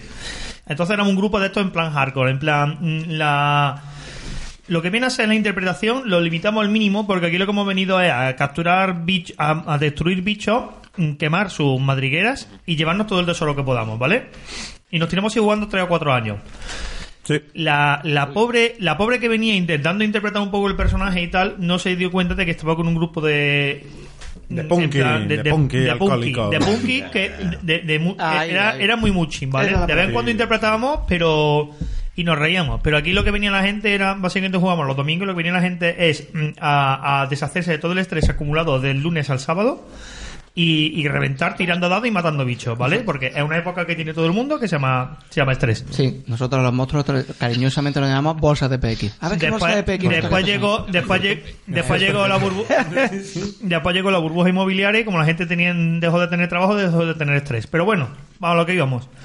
Hay que ver. ¿eh? Eh, les pongo, estaba yo dirigiendo y les pongo una sala. Hay una sala oscura con una especie de foso al fondo, ¿vale? Y, al- y después de la sala veis una antorcha con una luz, ¿vale? No, no recuerdo exactamente por qué estaba esa sala ahí, ni recuerdo qué hacía el foso. Total.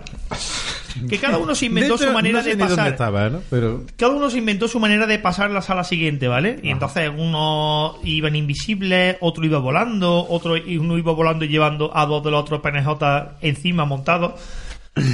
Y de pronto llega la druida y dice, druida, te lleva... porque esta chica llevamos un- una druida. Y dice, oye, te llamamos la atención. No, no, no, que va, yo soy druida. A mí no me hace falta que me llevéis. Buah. Perdón que complemente, ¿no? Ya estamos, ya estamos matizando. Mi mago, que era, yo tenía un psiónico que podía teleportar a todo el grupo menos al compañero animal de la druida. ¿Llevabas un Entonces- psiónico? Psiónico. ¿Un psiónico? Psiónico. Anda, qué guay. Entonces la druida dijo no. ¿Por qué, ¿Y por qué al animal no? Porque tenía un límite de gente que podía transportar y dije, vamos a ver, prefiero transportar señores por bicho, que... por eh, ah, exactamente, que ya sé, tiene un hechizo de invocar bicho que se invoque otro. Pues no, porque... Era, era, era un leopardo, era un, básicamente era, esa- era por el peso, era un, como era de ahí de segundo y no había restricciones con respecto al tamaño, era un leopardo de 350 kilos. Bien alimentado, sí, sí. Hombre, sí. que, no, El que típico- como leopardo no está mal. típico leopardo, típico leopardo de 350 kilos Obeso. que, que come, come elefantes de ahí de segunda. Pero bueno, da igual. De ter- ahí de 3.0. Leopardo Miura. Con, con divisa verde y oro. Correcto. Total. Que, que llega y le dice la druida, no hace falta. Si yo puedo pasar sola, no os preocupéis. Y marchad vosotros, total. Ahora os cuento la parte que le narré al resto de los jugadores, ¿vale? Eh, bueno, eh, vosotros vais y al cabo del rato dais cuenta de que la druida no aparece por la esquina. Y ya estás pensando, la druida ha ido por el pasillo oscuro, se ha caído al foso y se ha muerto. Comió, se la comió. Exactamente. Y ahora, y ahora, ahora narro la parte de, de la druida.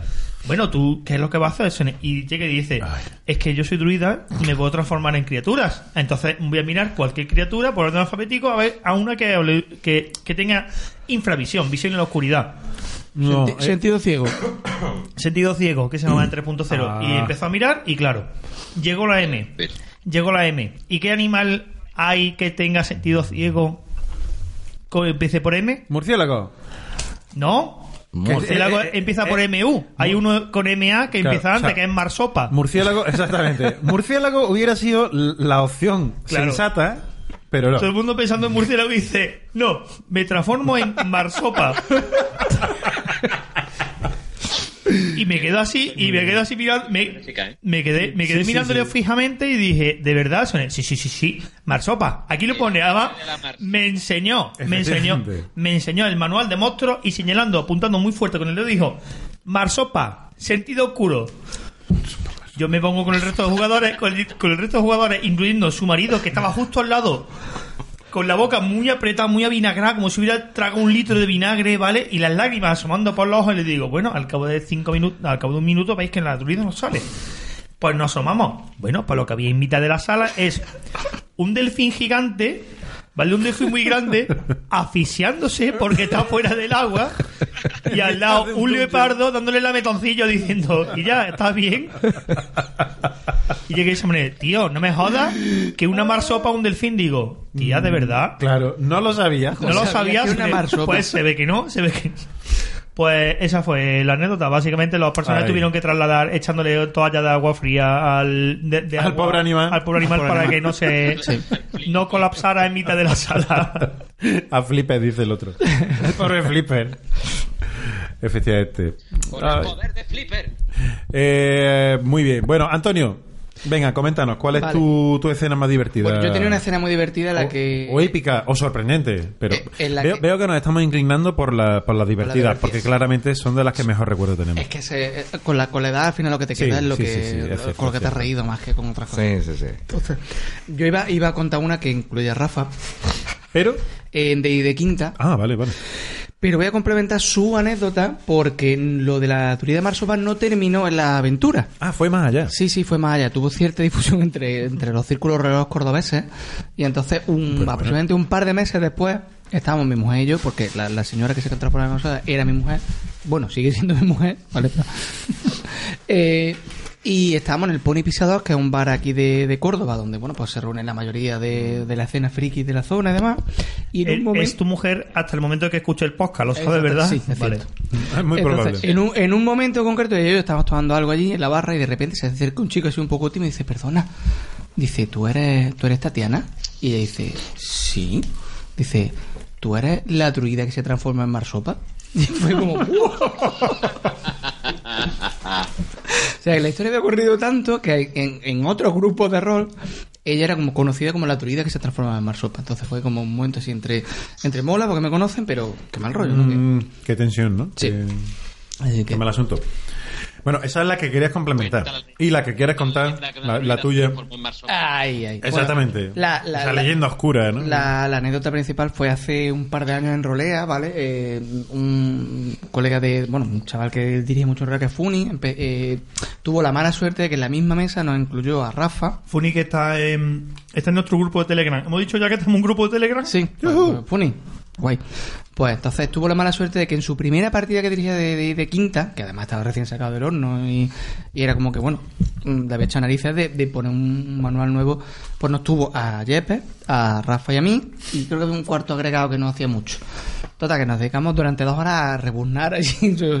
Y hubo una, una parte en la que mm, Rafa llevó un guerrero de nivel 1, fuerza 20 o fuerza 18, un tipo grande, fornido, con una espada enorme, y en una parte de la aventura llegábamos a, a- a los, a los muelles y había una especie de, de niño muy grande, un niño gordo, el le llamamos niño gordo, que estaba como, como había otro, una- un grupúsculo de estos pilluelos típicos que van por ahí pidiendo comida, no sé cuánto, pues como que, que les estaba pegando, dame el dinero de que has conseguido, te-". y entonces pobre eh, niño. él, que era legal bueno, se acercó a impo- imponer justicia. ¡Eh, niño gordo! Además, desde la otra punta de... Niño gordo. De la otra punta de... Empezó gritando, ¡eh! Un legal bueno, llamarlo así tampoco. ¿eh? Ay, ay, ay, ay. Pero bueno, no, estamos era, ahí... no era legal, no era legal bueno. Yo decía lo de niño gordo porque, porque sí. Estamos ahí forzando la interpretación un poco. Porque ¿cómo lo llamas si no, Empezó no? a gritar desde la otra punta del puerto. ¡Eh! ¡Niño gordo!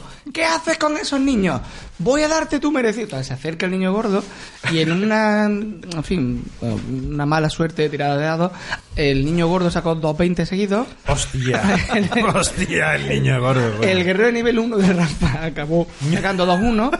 Entonces, en un momento concreto, el resto de, de compañeros vemos como el niño gordo tiene una presa en el suelo al, al guerrero y le está robando la espada bastarda. Y es como, ¡eh, amigos!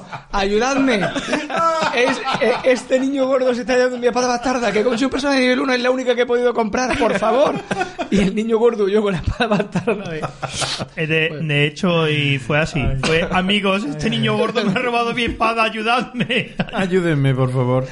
Fue bastante... Ay, qué bueno.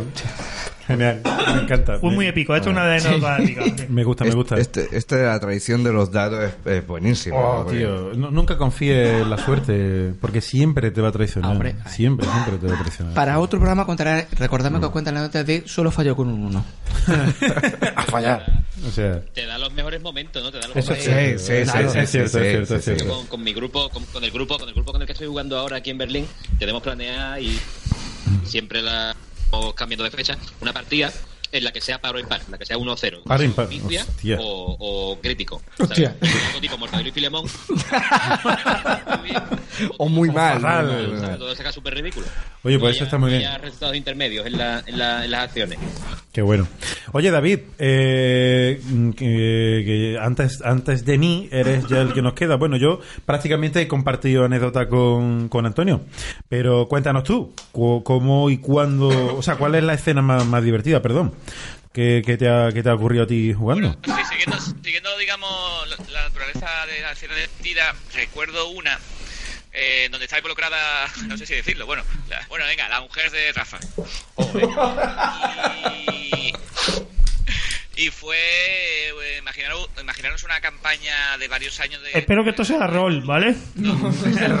Sí. ¿Cómo, cómo? Espero que estamos hablando de rol todavía, ¿verdad? Sí, sí. Bien. Bueno, una campaña de hace, de- vamos, imaginaros eso, una campaña larga de Tulu, ¿no? Una mega campaña de varios años de, de partidas, donde los jugadores están ya en la última sesión, además se, se sabía, ¿no? Mira, esta es la última sesión. Entonces ya los nervios acumulados, haber sobrevivido a mil ave- aventuras dentro de la campaña y tal y demás, ya con la cosa de vamos a averiguar qué realmente ha pasado, tal y entonces el módulo aparece un apartado que Me dice estoy muriendo. si los, si No te preocupes, un para averiguar cierta información. eh, el hombre, un hombre muy mayor que es el guarda del cementerio, lo puede ver y entonces salir a llamarle la atención. Pero este guardia cuenta con una información muy vital para que los personajes no caigan en una trampa posterior. Bueno, pues con los nervios ya, pues como he dicho anteriormente, los, los- los nervios a flor de pie después de haber visto mil cosas y haber combatido con mil sectarios, como, eh, pero los sectarios de antes, ¿eh? Rafa, no los, los de ahora. Y, Son como las antiguas pesetas, ¿no? Exactamente. Ha- han ido para abajo, los sectarios han ido para abajo, ¿eh?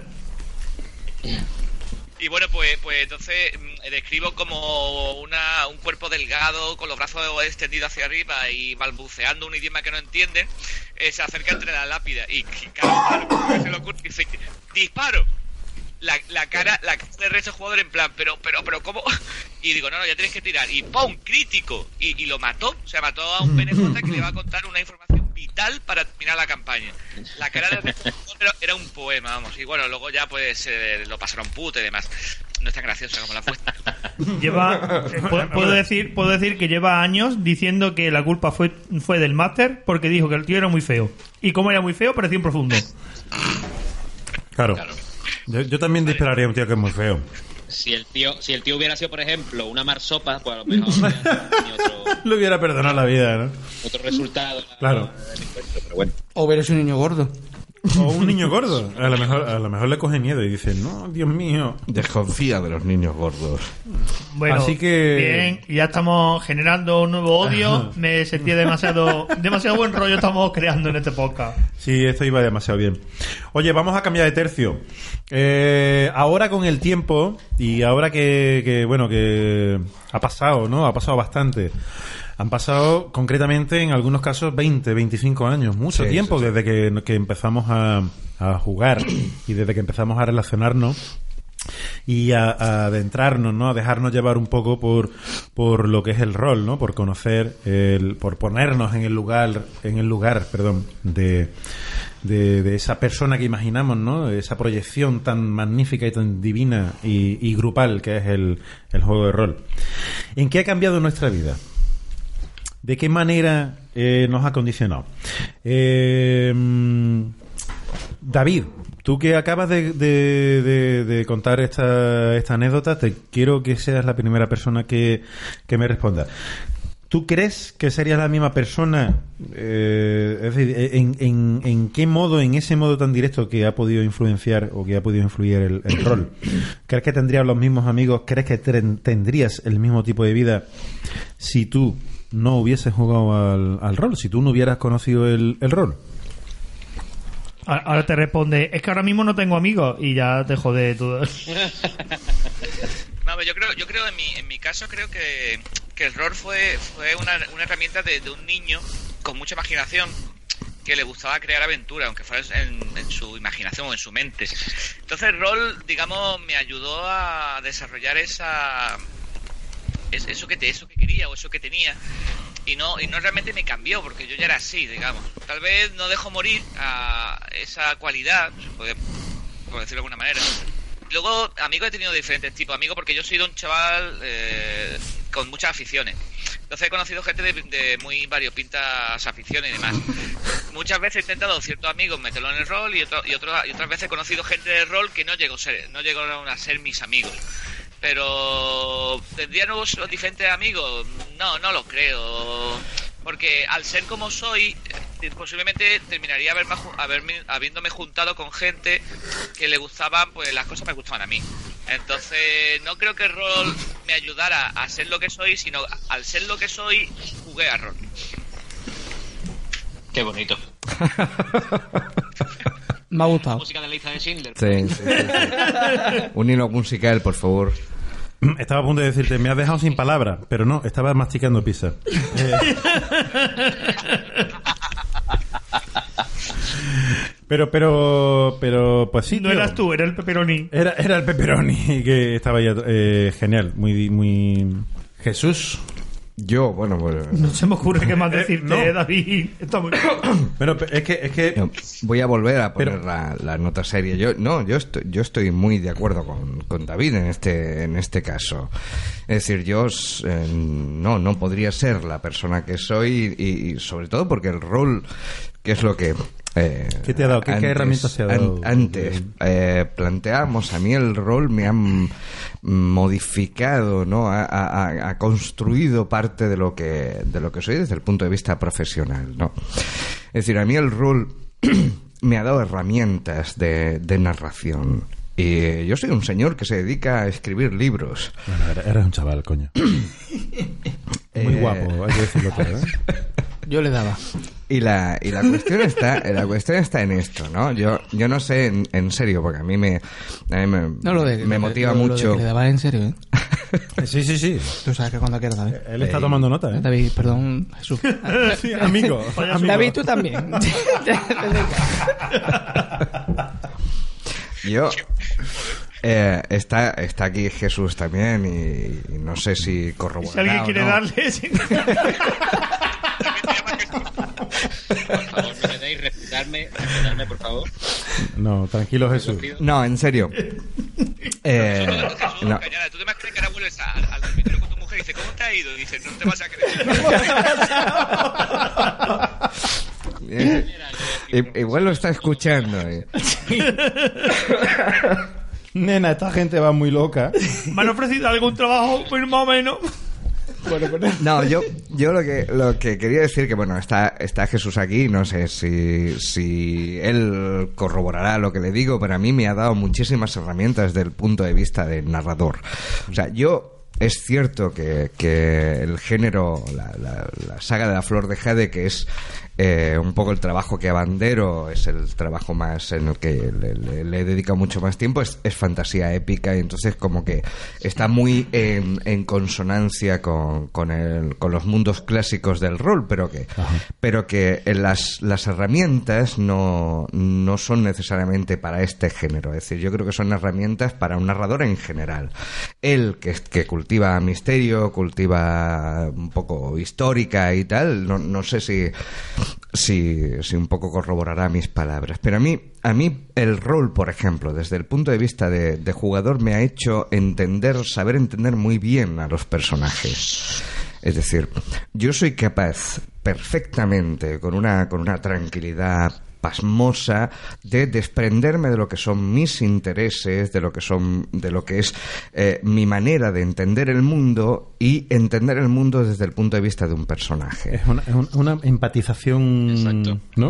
Un poco- Es decir, yo soy capaz de cambiar de género, de cambiar de, s- de, de, de, De raza, de, de- raza, de de- nivel de intelectual, de época. Eh, eh, yo entiendo la vida desde el punto de vista del personaje. Es decir, ah, es más, yo construyo muchas veces las escenas o, o tal a través de eso. Eh, yo muchas veces les, les, les digo a mis lectores cuando, cuando son curiosos y preguntan y tal, ¿no? Y yo les digo, muchas veces yo eh, le pregunto a los personajes que, que- qué van a hacer en esta escena, que, que, que mm, no, o les digo, por ejemplo, tal personaje en un momento determinado me revienta una escena, sale por donde no tenía pensado, ¿no? Y, y eso muchas veces se malinterpreta porque se piensa que es que es, es que como escritor tú dejes- ¿no? exacto ¿no? Claro. hay, hay un punto de improvisación, improvisación, no hay claro. improvisación lo que pasa es que tú estás jugando con dos niveles tu nivel diríamos de jugador de rol y tu nivel de director Exactamente. desde tu nivel de director que es el que es más cercano a, al papel de autor, ¿no? Tú has planteado una serie de escenas. Exactamente. Y, y has planteado las, las posibilidades de, de resolución de esas escenas. Pero hasta que tú no vas a tus personajes Y los pones y allí, los pones a, a- a narrar, yo les digo muchas veces, yo no sé lo que va a decir un personaje hasta que no escribo esa Eso. frase, hasta que no le doy la voz. Bueno, es un poco lo que comentaba el otro Jesús antes, salvando las distancias, con el que hay grupo que, que él tenía pensado que fueran por un sitio y de repente Y de- no, voy para el otro lado. no- Exactamente eso. claro. Pero además con un añadido, ¿no? Es decir, tú, dice, tú diseñas un personaje, en mi caso, ¿no? Tú dices, yo voy a tener una, una historia que va a tener una serie de, pre- de personajes protagonistas, una serie de personajes secundarios. Cada uno de esos personajes, tú diríamos desde el mundo rolero le has hecho una ficha, le has hecho un trasfondo, le has hecho una, un historial, Sí. ¿no? Y has dicho, este personaje va a ser así, va a ser tal, es cobarde, es valiente, le gusta esto, odia lo otro, ¿no? Y le diseñas la personalidad. Entonces a ese personaje que tú le diseñes la personalidad, ahora lo pones en una situación. Si eres honesto con la personalidad que tú mismo le has diseñado, puede ser que ese personaje decida hacer algo distinto a lo que A lo tú, que a ti te interesa como desde autor. el plano de autor, te interesa que haga. Sí. Y, y en ese momento tú tienes que ser honesto y decir, no, es que tal cual yo he configurado este personaje, este personaje aquí no puedo hacer otra cosa que no sea esta. Lo que pasa es que yo no lo había pensado desde, desde antes, ¿no? Y, eh, y, mm, y la verdad es que sí, yo no podría escribir de la manera que lo hago, que ya el- la, la valoración está en, en los lectores, ¿no? Pero yo no podría escribir de la manera que lo hago si no hubiera pasado por estos Por el tamiz 20 de- del- años del, juego, de- claro. del rol, ¿no? De haberte puesto en el pellejo El- el- de determinados personajes en determinadas situaciones. Exacto, exacto. Te da otra visión. exacto. Yo, Yo, tengo sí. una historia, yo tengo Irene, que es una historia que sacamos casi en fascículos, que está escrita por una mujer y a mí la, la cosa más bonita que me ha dicho una lectora, porque es, es pseudo romántica y tal, eh, es... eh, Dios, no puedo creerme que esto... O sea, Lo el personaje tú que eres un tío, ¿no? Exacto, el personaje Claro. principal es una chica, es una mujer. Y me ha dicho, no puedo creerme que algo así haya podido salir de la pluma de, de un hombre, ¿no? Y, y yo creo que, que está ahí, o sea, es el rol el que te hace eh, y encararte al rol, ¿no? De esta manera, porque yo era de los jugadores que en un momento determinado se ponían sus retos, ¿no? Eh, tú tienes personajes con los que te sientes cómodo, pero hay veces que, que a ti te apetecía eh, el reto de voy a interpretar a una mujer o voy a interpretar algo con lo que no, No no- estoy de no esté cerca de, de mi manera, de que- como jugador de ver las cosas. Lo ¿no? que se lleva mucho en los juegos actuales que viene a ser salir de tu área de, de De confort. Confort, sí. Sí. claro. Mm. Yo creo que es un ejercicio muy sano en cualquier caso. ¿eh? Sí. Yo, yo, Sí, yo sí, soy sí, de la sí, vieja sí. escuela. A mí los juegos narrativos, yo decía, cuando a mí me, me venía la gente a decirme, no, es que Vampiro es un juego narrativo. Oye, eh, ¿qué juego no es narrativo? Claro. Quiero decirte, el rol es narración por, Ah, por definición. Claro. Eh, la, la narración la pones tú. Es decir, nosotros, yo juego a RuneQuest y hemos tenido sesiones de, de dos horas de una charla absolutamente improvisada en un Claro, campamento, ¿no? claro. Construyendo personajes. Sí, eso al fin y al cabo va, claro, dentro del grupo, dentro del director. Dentro de la persona, Exactamente. casi, de los jugadores, ¿no? Nosotros éramos Ese jugadores ¿no? muy al contrario que, que lo que comentaba De Rafa. Eh, sí. Justo lo contrario, a nosotros nos importaba un Eh, carajo el, sin, el- sin embargo, fíjate que en ese grupo de vez en cuando es curioso, pero con respecto a, a lo que viene a ser reglas, ¿vale? Sí. Surgían conversaciones que duraban sí dos horas y no tenía ningún problema. a la hora de debatir una regla. Ah, eh, no era realmente rebatir. ¿Se funciona mi móvil? Sí, se ve- mi micrófono se se, te oye, se te oye. Vale. Se lo oye No, no era, era tus personajes hablando de una regla. Por ejemplo, yo creo que estuvimos una hora y media o dos horas hablando de eh, por qué las momias en Day de segunda usan energía positiva en lugar de usar energía de plano negativo. Las Porque momias en segunda utilizaban energía En positiva efecto. en vez de Y, negativa. en- y entre cinco. Y entre Son cinco. los únicos muertos vivientes Los únicos muertos vivientes. Vale, entonces decía, ¿por qué eso? ¿Por qué los jugadores, por qué los creadores han pensado que. Y entonces empezaba a pensar sobre el trasfondo. Claro, es que las momias las crean sacerdotes de la muerte, que no son realmente nigromantes. Son guardianes. Y te ponías a, y te Ah. claro, ¿ves? Ahí está, ahí está. Y dice, ah, pues la gente decía, hostia, pues es verdad, porque y dos horas charlando. No, pero yo hablo, yo hablo dos horas de- charlando, pero claro, eh, eso Es era, eso era en el grupo de Munchkin, era hablando sobre reglas dentro de juego. Claro, claro. Y claro. que, y que No, no, yo- y, y en realidad el- el- a lo que me venía a referir es lo, lo mismo que has dicho tú, mm, Jesús, eh, que, que en cualquier entorno en el que estés jugando, incluso si estás jugando con un gru- grupo de Moon tarde o temprano, oye, pues termina entrando el- la, la narración que la sea de dos horas. narración, sí, yo, yo además, eh, a mí el, el, eh, mi primer, eh, yo creo además también te marca probablemente tu primer grupo, ¿no? Eh, nosotros, el primer grupo, éramos eh, un grupo que, que podía tirarse horas charlando, ya te estoy diciendo, preguntando por la familia y, y qué piensas de la vida y, no pasaba nada, ¿no? Luego entré en un, en un grupo que era mucho más. El D&D te, probablemente te, te, te marca más a, la- los objetivos, ¿no? Eh, ten en cuenta que RuneQuest no tenía el, el leveo, no tenía la subida de nivel, por lo tanto no, no, no estabas tan preocupado de obtener PX, subir, tal, tal, sino que cualquier cosa que hacías al final te, te daba eh, casillero de comprobación de experiencia y tú podías seguir subiendo el personaje, ¿no? Eh, Deide era más machacón así. De todas formas, yo entré con un grupo que era que era mucho estaba mucho más preocupado en conseguir los objetivos y yo recuerdo que al principio me aburría muchísimo o me frustraba muchísimo no Sí, perdón, perdón. Nada nada no No, no, iba, iba a hacer una pregunta chorra. RuneQuest tenía un pato ninja, ¿verdad? el RuneQuest sí lo que pasa es que y esto, y esto ojo, vas- cuidado, Gloranza. No, no Runquest, Gloranza. Sí, ah, sí, bueno, sí. el mundo de Gloranza. Porque, RuneQuest- porque si juegas HeroQuest también te puede hacer. Es verdad. RuneQuest en realidad era un, era un sistema, ¿no? El sistema básico de, de PRP. De RP. Eh, Gloranta tenía ese, ese tipo de, de cosas. ese animal raras. fantástico. Sí, nosotros, nosotros nos asustábamos mucho de eso. es no, no queríamos el pato. De todas formas, adoro yo. eh, ahora lo, lo hablo, ¿no? Nosotros nos compramos. Ahora los. los eh, yo tengo amigos ahora mismo que son editores de, de rol. Yo, yo me llevo muy bien, quizá con, con gente que está en las dos grandes editoriales de este país, que por un lado son Holocubierte, por otro lado son No Solo Rol. Eh, de hecho, Javier Charro, que ha sido mi ilustrador toda la vida, Tu ilustrador de cabecera. mi ilustrador de cabecera y, y tal, ahora es el, el jefe de diseño artístico de No Solo Rol. y, y tengo muy buena máquina relación. Javi Charro. Tengo muy, muy, muy, muy buena relación con, bueno, con él y con el resto del equipo. Y, y con la gente de, Holo- de Holocubierta a través de, de Fede aquí y tal, también, ¿no? Y ahora los, los módulos de rol son extraordinariamente bellos, ¿no? A nosotros nos hicieron el, el módulo de, de plenilunio de, de, de la historia esta de, de Luis Rollo, de, de. Malefic, de y tal. Eh, nos hicieron ellos el, el juego de rol. Y, y son bellísimos y tal. Nosotros nos comprábamos el puñetero RuneQuest con las ilustraciones horrorosas de, de Das Pastoras. Total. Que eran, que parecía que, yo, yo creo que Das Pastoras se lo daba a su ojo, sobrina. cuidado, ojo, Había- cuidado. había- a mí, la, a mí la ilustración ¿no? del bro, del bro con el pedazo de tranca decapitando. ¿Sabes? Es, Total. De la misma en la, en la garganta de Hell. comprábamos cualquier cosa. Ahora te dice la gente, no, es que si no le pones un diseño bonito y tal, y cual, nosotros compramos cualquier mierda, tío, con tal de que, de que eh, hubiera ahí material y hubiera, y hubiera cosas más. No sé por qué he llegado a esto, en realidad. No sé por qué hemos Bueno. llegado a los rabos de las pastoras. Las No, pastoras, a- también te queremos.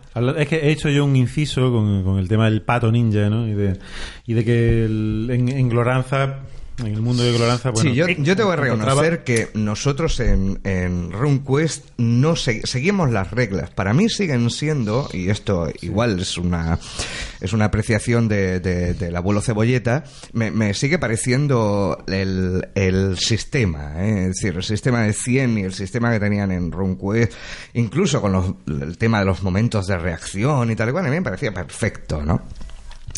Eh, pero sí es verdad que la ambientación dejaba un poquito de, que desear y nosotros Tenía- nosotros empezamos eh, construyendo un mapa propio, unas ciudades propias y tal. Y es curioso, porque buena parte de ese sustrato va a alimentar precisamente el elenco de personajes de, de Flor de. Jade, que es al final mi, mi trabajo O sea, directa- directamente, ¿no? Sí, Había sí, sí. Yo, una- yo creo que el primer personaje que me hice en la historia del rol fue, fue el personaje de Olwen Que es uno de los personajes principales de la historia. Yo creo que a mí me motivó eh, lo, lo que nosotros experimentábamos en el rol era para mí tan tan cojonudo con 15 años, ¿eh? Yo empecé a escribir Flor de Jade con 17, 18, no, eh, la publicación y tal vendría mucho, mucho, mucho más tarde. Pero yo empecé a escribir las primeras páginas y tal, y yo creo que era porque yo quería darle un libro, yo quería darle una historia a esos personajes. No se parecen en nada, es decir, no es una historia que venga, no, no, no es un, no es una partida de rol novelada, ni muchísimo menos. Hay, hay un, hay pero un- la- mucho los- más trabajo. las Claro. raíces están ahí y buena parte del elenco yo quise rescatarlo de, ahí. sí, Me, sí. me Genial. encanta, me encanta saber que empezaste Pues, de una, hecho- saga, una saga a partir de una campaña de Claro. porque de hecho eh, No, Roberto no. Alhambra Bayo, no sé si lo conocéis, es un escritor es, es un escritor que, que aparte es muy rolero y está mucho trabajando en temas de gamificación porque además es, es profesor. Roberto, un saludo a Coda aquí de mi parte.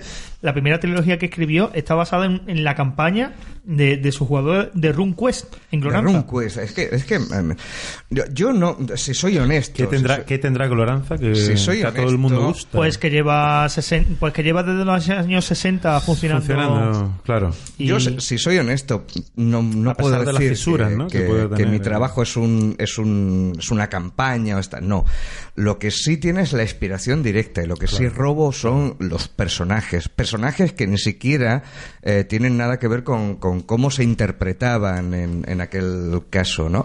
Pero sí es un poco eso. Y voy a dar un- una nota a pie de página, porque además sé que este programa lo, lo van, al, Hombre, lo van a escuchar algunos de, de mis lectores y esto le va a resultar eh, curioso. Yo tengo un personaje, Rafa, que se llama Falo. Tengo un personaje y, Oh, qué y, tierno. y ese personaje recibe ese nombre de aquel apodo que tú tenías cuando yo te conocí hace mil años. Cuando, cuando era joven y, y, Y alocado, joven y y loco, alocado. y necesitaba el dinero. Y, y- y es así, porque mucha gente además me lo ha preguntado y, y, bueno, son gente de, de- de fuera que esto no tienen por qué, Es cierto. por qué conocerlo, pero existe, existe un falo real, no tiene nada que ver con el personaje que acaba muy mal, por cierto, tengo Sí, que que decirte. empieza, empieza entrando Pero- en una cueva y a partir de ahí todo va fatal. en un día de lluvia. No, todavía no he conocido a nadie que entre en una cueva en día de lluvia y acabe bien.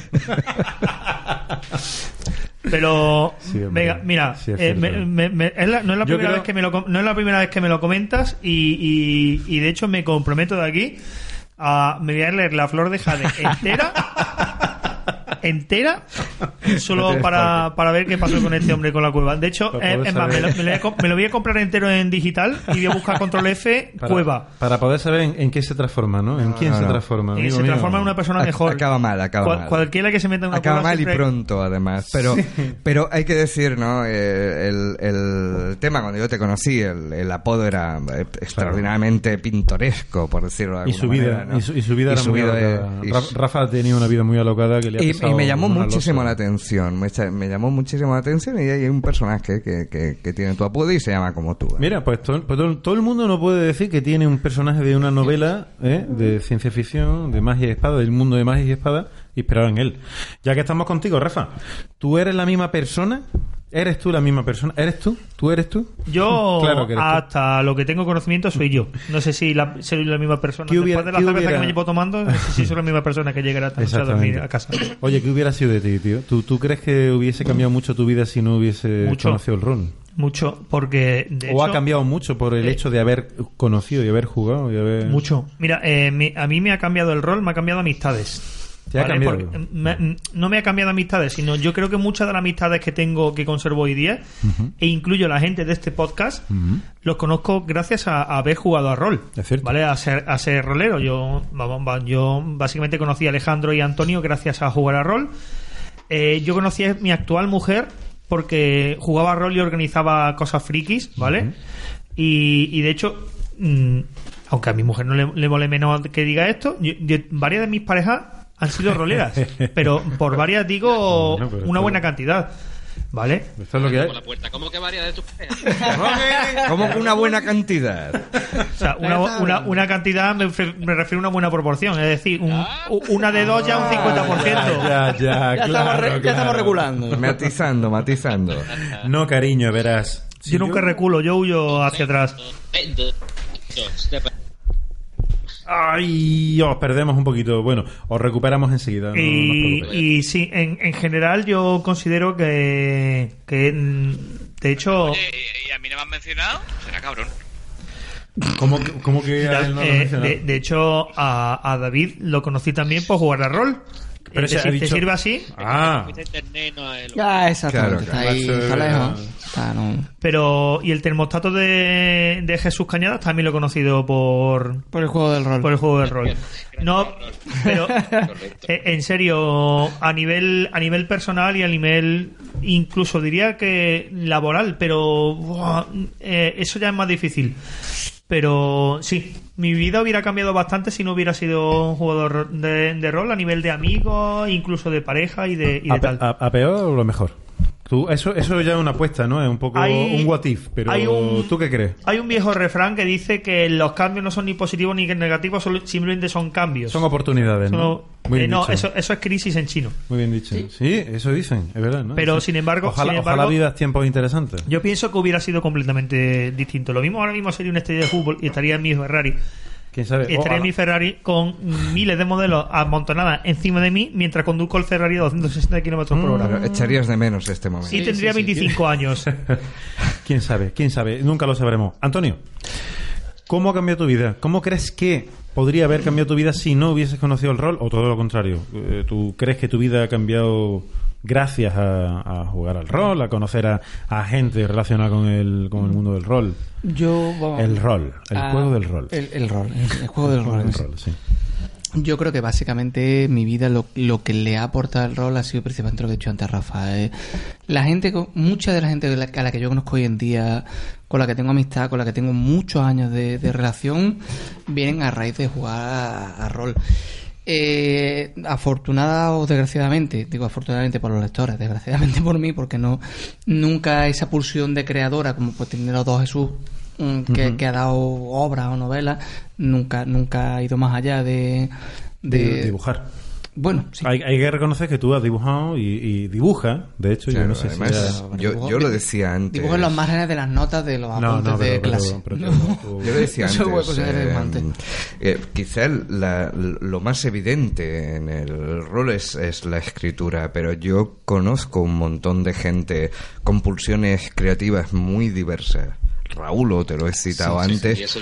Eh, que, que ha Exactamente. sido rolero y han sido in- increíblemente roleros y sin esa base del rol probablemente no estarían haciendo lo que están haciendo. Eh, eso es cierto. Eso es cierto. Yo, yo en mi caso ya digo que principalmente lo que me aportan han sido eh, gente que hoy en día siguen siendo bueno, bu- bu- buenos amigos.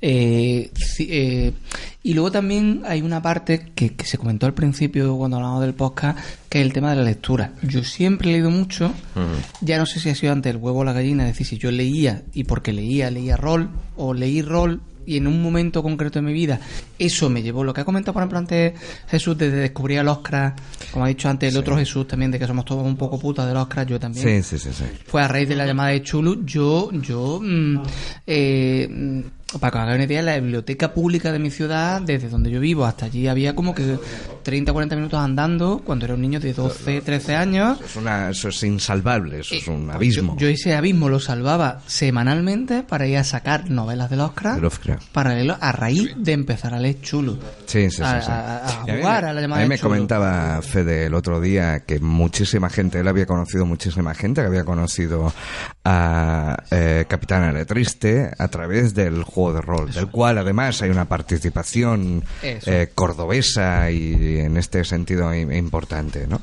Eh, sí, es cierto, es cierto. Ah, yo en mi, en mi caso ya digo. Aunque hablemos de Córdoba, os queremos el resto de, de Sí, hombre. comunidades autónomas y provincias y, pequeñas poblaciones. Y el, el exterior, sí. Y la comunidad de hispanohablantes de reino- Noruega Eso. también. Uy. Cariño especial. Entonces sí que es verdad lo que dice Jesús. eh, yo, aparte de las amistades de cierta, que evidentemente ese tipo de, de- de- de relación marca tu vida hacia una, hacia una orientación concreta, pues no es lo mismo juntarte con los yonkis del barrio que con los niños gorditos Hombre, claro. que a los que mi persiguen los yonkis tiran poliedros. Imagínate, Jesús, que hubiera sido tu vida si hubiera continuado tu relación con el jockey que te enseñaba las cicatrices. Exactamente. Hombre, estaríamos, estaríamos casados ahora, probablemente. Madre. mi madre, mi madre me decía cuando le preguntaban las vecinas, pero tu hijo se, se tira aquí con los amigos, además nos metíamos cinco o seis en, Ay. en, en casa y nos metíamos a las 4 de la tarde y salían a las 9 de la noche. Y decía, mejor que esté aquí que, que no que esté en la calle, ¿no? en la calle drogándose. Exacto. Eso es, eso es. Pero Eran- tiene ocho años, eran que no se drogue. 90. Exactamente. Era señora, los no hay 90, dinero para sí, droga, sí, mejor que sí. juegue al rol. Sí, en- ella nos tenía controlados. Sí, ¿no? entonces, y luego aparte de eso, además, lo que comentaba antes, ¿no? Bueno, pues también a un tema de, de, de, de, curiosidad a nivel de literatura, de una.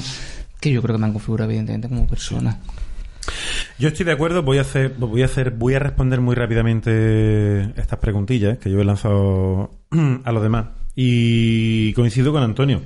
A mí el mundo del rol me ha, me ha abierto puertas hacia la literatura y hacia muchos muchos autores y muchos y, y bueno y hacia la literatura de ciencia ficción también. Yo descubrí en el rol a una edad muy temprana con 8 o 9 años que esos mundos que yo imaginaba no que había gente que, que, que proponía y que escribía en base al, al mismo concepto no a la misma idea que era desarrollar ampliar mundos propuestas de, de mundos imaginados. Y a mí eso me, me, me fascinó. Y reconozco que a mí el rol me acercó en una edad eh, una edad temprana, una edad en la que la lectura empieza a, llamar la atención ¿no? y empieza a ser un vehículo también de, de desarrollo, de curiosidad, una herramienta de esa de esa mente eh, o de esas mentes y, a mí me, funcionó, me resultó muchísimo y precisamente para eso, para acercarme a, mucha literatura, a muchísimos autores. Y, bueno, también porque gracias al rol, está claro, yo creo que un poco todos lo, estáis comentando, todos conocimos a mucha gente, todos conocimos a muchísima gente, eh, bueno, a, a mucha, a poca, pero, pero a gente importante y a gente que yo creo que ha, eh, de una manera u otra ha pasado a formar parte de, de nuestra, de nuestra vida con mayor o con, menor, con menor cercanía. Eso obviamente condiciona, eso, eso te, te, te- bueno, te hace crecer de, de, de otra manera, ¿no? Yo antes de estar en esta época no conocía a Pedro Reverte. Ajá, Fíjate. Eh, Yo bueno, antes de hoy, antes de hoy nunca había instalado un, un, um, termostato. oye Jesús, habla- hablando de termostatos, tú no nos has ¿Has dado. dicho termostato, chupito? Tú, te toca. Jesús, ¿cómo, cómo, ¿cómo habría condicionado tu, tu vida el hecho de. Bueno, o cómo ha condicionado tu vida el hecho de, de, de jugar al rol? ¿Crees que si y, no... ahora, y ahora es la última persona a ¿Cree- la que. ¿Crees que si no jugaras a rol en lugar de vivir en Berlín, vivirías en Albacete? Por ejemplo, ¿cómo, cómo, cómo, cómo, cre- cómo crees que, te ha condicionado exactamente jugar al rol? ¿De qué manera? Cuéntanos. Y eres la última persona a la que realizamos esta pregunta. No voy a hacer original porque estoy muy de acuerdo con vosotros. Más allá de más allá de amistades que se forjan en, en la adolescencia y que siguen presentes pues 20 años después eh, y que, que son muy buenas amistades, incluso de, la- de las mejores. Eh, a nivel profesional, hombre, no me atrevo a decir que no escribiría sin el rol, pero desde luego ha sido una herramienta, eh, un gimnasio eh, grandísimo, ¿sabes? Si los em, si los eh, directores de cine, los guionistas tienen sus academias de cine y los músicos tienen el conservatorio, los escritores tenemos un, bueno, tienen las, las, eh, las bibliotecas para aprender cierta parte de su de su trabajo, pero desde luego el rol es otra parte de la, de la formación de un, de un escritor. Si tú en la biblioteca, subiendo todos los libros que puedas, todo el tiempo que puedas, aprendes estilo, estructura eh, y narrativa en general, eh, jugando a rol, aprendes una herramienta basiquísima del, del, del escritor que ha mencionado mi tocayo, que es la empatía. Sí, Tú tienes total, que saber total. meterte en la piel de un personaje, ¿sabes? Aunque tú nunca hayas matado a nadie como Exacto. persona, tú, Jesús Cañada, sí que, sí, sí que deberías estar eh, en sintonía con la parte de ti que, movidos los hilos adecuados, podría estar en, en posición de matar a alguien. Y eso lo consigues habiendo interpretado a un asesino, o habiendo interpretado a una señora de 80 años que de pronto Exacto. descubre un portal a otro mundo en su casa o cualquier otro tipo de cosa. Pues Sí. esa empatía que es lo que se dice malamente, como dice mi, mi tocayo, que los personajes se hacen, se hacen dueños de la trama, Exacto. es simplemente que cuando, cuando el personaje tiene vida, cuando el personaje lo conoces hasta, hasta el más mínimo detalle, eh, cualquier decisión que tú tomes con la parte racional de tu cerebro, si, si no encaja con lo que tu personaje eh, haría, eh, va a paralizar la trama, va a paralizar el proceso de redacción porque tú sabes cómo se comportaría esa persona y eso Exactamente. desde luego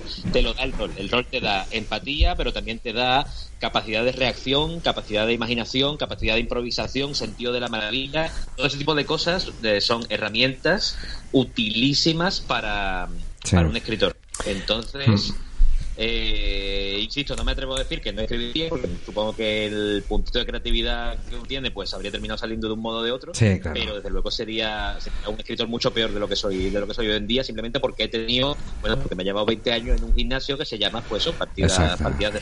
Perdona, Totalmente de acuerdo. perdona Jesús, ¿puedes repetirlo todo que es que no se lo ha grabado? No, te están bromeando. Te Es broma, es broma, es broma. Con esto. No, es broma, tienes tiene mucha razón. Y además hay algo en lo que yo coincido contigo y, y incido especialmente que creo que es muy importante, que es la edad. Sí. La edad en la que se desarrolla un hábito condiciona muchísimo, ¿no? Porque esa capacidad, además de mantener algo que tú has dicho, que es la... La capacidad de maravilla. La capacidad de maravilla.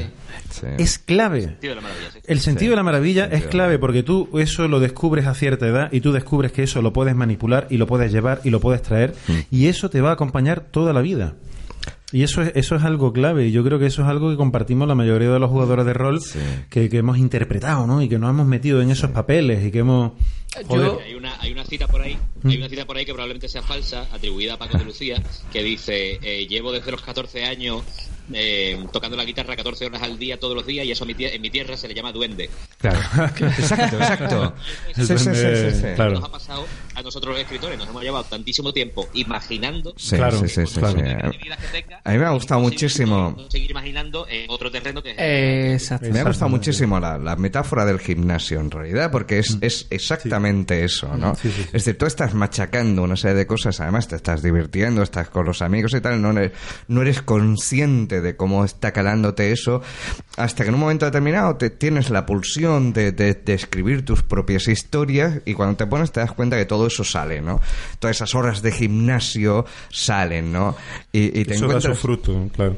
Y te encuentras, yo ahora, por ejemplo, la gente me dice, eh, con, por ejemplo, las series, ¿no? Y tal, que so- soy, soy muy canalla con el tema de las series.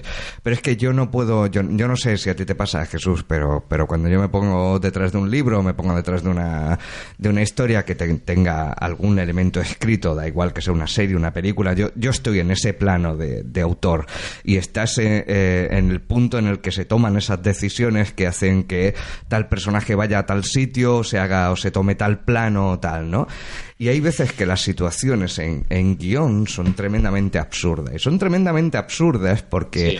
porque nadie se ha parado a pensar, oye, es que desde cómo se van a asfixiar si tienen ahí el... ¿Sabes? ¿no? la- claro, claro. Es decir, ¿por qué nadie ha llamado a tal...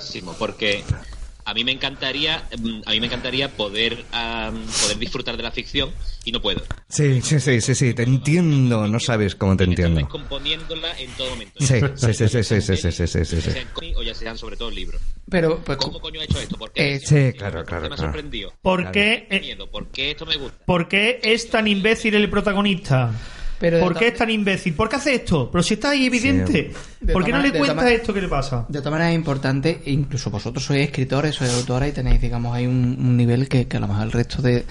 Yo como lector, como el, el haber jugado, yo creo que Sí. también me pasa un poco lo que a vosotros en ese sentido. Tú estás leyendo una historia y estás diciendo, esto pasa porque para que la trama avance es necesario que esto haga esto. Que esto, sí. que este personaje, este personaje tiene que hacer esto porque su, su personalidad, lo que he hecho antes Jesús, requiere que haga esto y esto choca con la trama. Entonces, sí que es verdad que a lo mejor eso también, ese nivel digamos, un poco por encima de cuando tú una historia, la- mm, al final, al final, yo siempre lo he comentado muchas veces en muchas tertulias que hemos tenido, como puede ser esta que estamos haciendo por la radio, pero hemos tenido alrededor de una cerveza en el Pone Pisador, en otros sitios. Cientos, sí, sí. Y sí. es, eh, al final somos consumidores y, y- y- y productores de historia. Yo creo que la humanidad, la principal diferencia que tiene con el resto de seres vivos es que, que nos alimentamos de historias. Nos gusta contarnos Sí, historias, nos sí, gusta la ficción. Eh, ¿Cómo tú vives la... Lo bueno, lo bueno es que siempre son las mismas, además. ¿eh? eh, Sí, sí, sí. Variamos los mismos temas. No sé cuántas sí, veces sí, contó lo de la marsopa. Eso. Es verdad, es lo que, es lo que dice Rafa. El, el- el hecho de que, de que mi mujer se convirtiera en marsopa y alguien lo contara y lo repitiera y llegara un día al bar alguien y decirme, tú eres la que se... con-". Sí, sí, Sí, en sí, el fondo no sí, deja de sí, ser lo mismo. Nos gusta contarnos historias. ¿Cómo tú ves las historias? ¿Cómo tú las vives? Habiendo jugado a rol, habiendo metido en el... pe- eh, incluso los grupos más musqueros que hemos hablado antes de... Al final, en algún momento tienes que interpretar al personaje, tienes que ponerte en los... En, en- en- los- La piel, En la piel, los en- huesos, en los zapatos de ese personaje, ver Sí. qué haría. ¿Cómo tú ves una historia cuando te la cuentan, cuando la lees, cuando la incluso cuando la escribes? Entiendo Sí, que en sí, vuestro caso, que yo no puedo decirlo porque no he escrito a ese nivel, eh, no es lo mismo si no has pasado por el tamiz de tú interpretar un personaje, de tú llevar una historia, de que te la cuenten, de tú contarla. Eh, eh, el rol eh, aporta mucho en ese sentido, creo yo. Sí, yo creo, yo creo que dentro de poco. Sí, perdona. Dime, dime. No, yo creo que en serio, de la misma manera que, que era difícil hace 10 años que, que alguien hablara de según qué autores o según qué, qué- qué libros, qué títulos en la universidad, yo creo que de aquí a un tiempo veremos eh, estudios muy serios y muy sesudos eh, y muy sesudos con, con la temática del rol como, como fundamento, ¿no? Porque creo que en realidad Eso pasa. es... Sí, dime. En Finlandia, ¿sabéis, ¿sabéis la escuela de Turku? Sí, señor. Sí, Sí. señor.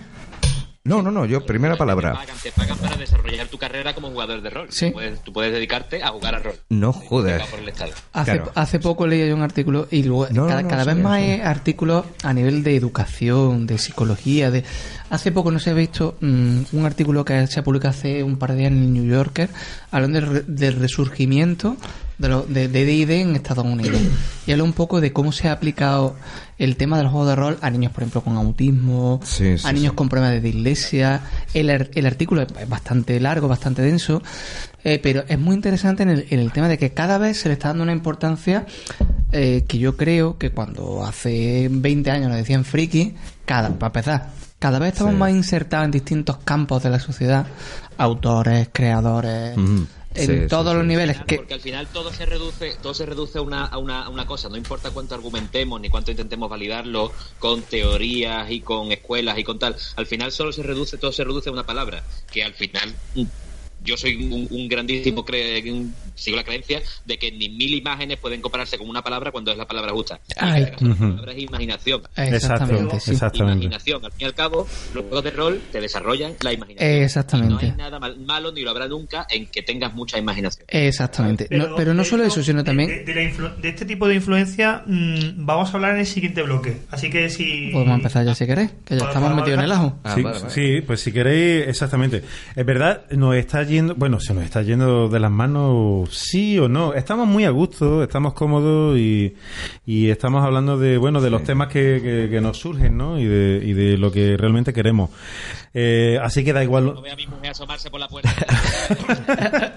no hay problema, ¿no? No hay problema. Afortunadamente la mía está en casa, con lo cual, Pues como no me mande un WhatsApp amenazante, no... No, no, no, bueno, estamos bien. Convertida en.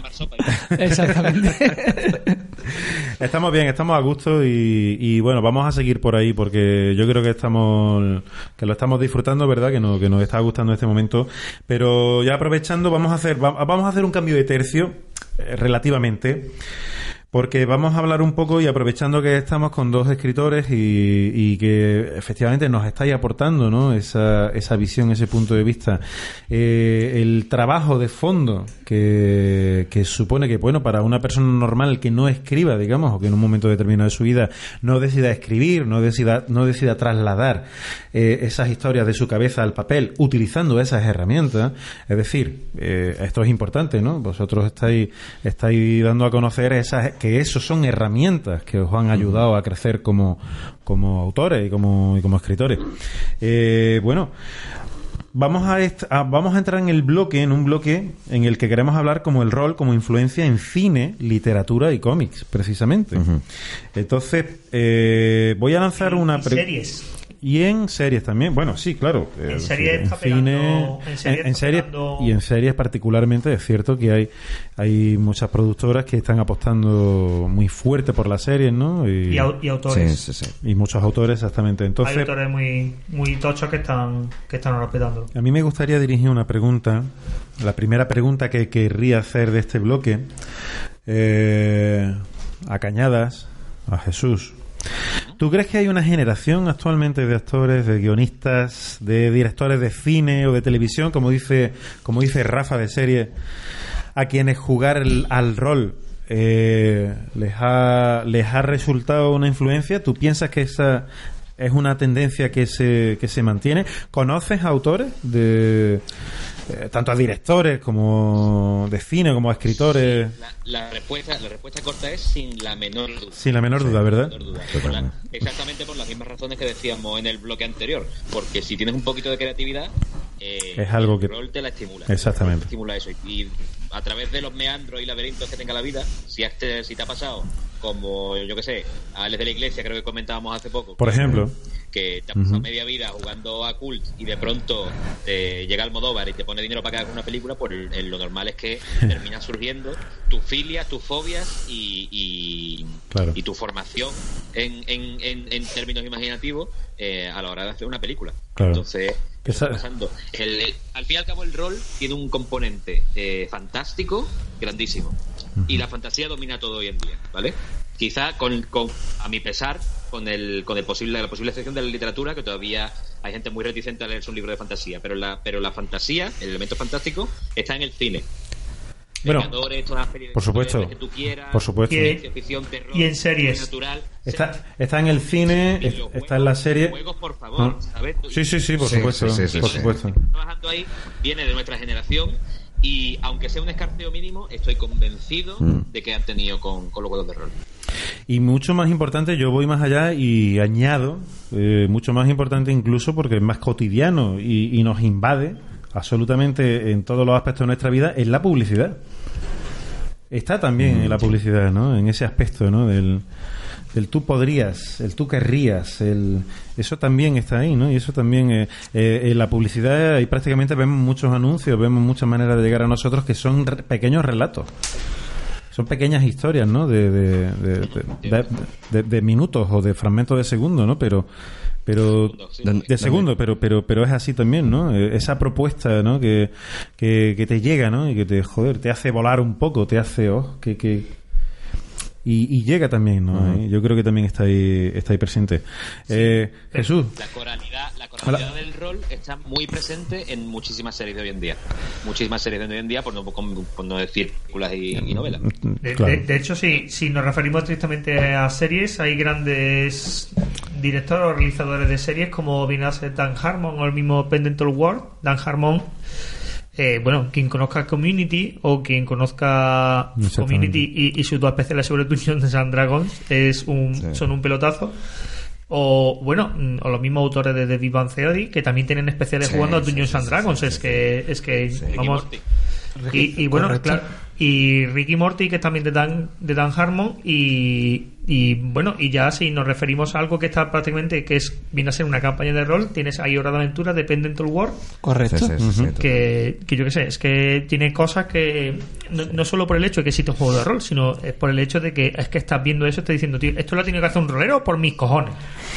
Ah, sí, sí. por nariz. Yo, yo quisiera Lo ha dicho en alguna entrevista, ¿no? Sí, sí, sí, sí, sí. En Pendel- Pendleton, Yo quería hacer D&D. Eh, ¿Lo, lo ha reconocido? Sí, ha eh, sí, sí, sí. tanto Ah, sí. Pendleton Es como, como Dan Harmon y bueno y después tiene grandes roleros que no se reconocen como roleros que era una idea también de, de, de- de- de- de este programa coger a gente que sea conocida pero que, que no se supiera mm, oye Que públicamente eran roleros. ¿no? Claro. que, que eran roleros pero identificar ahí está po- po- poder identificar el hecho de jugar Oye, a rol con, con realizar una actividad crea- creativa Qué. Sí, y también sí, le sí. resulta a alguien que no realiza una actividad creativa de por sí pero es actor como Vin Diesel Por ejemplo. que es oye ojo cuidado que hemos intentado ponernos en contacto con él para que nos mande un audio en castellano y que ¿El juega rol?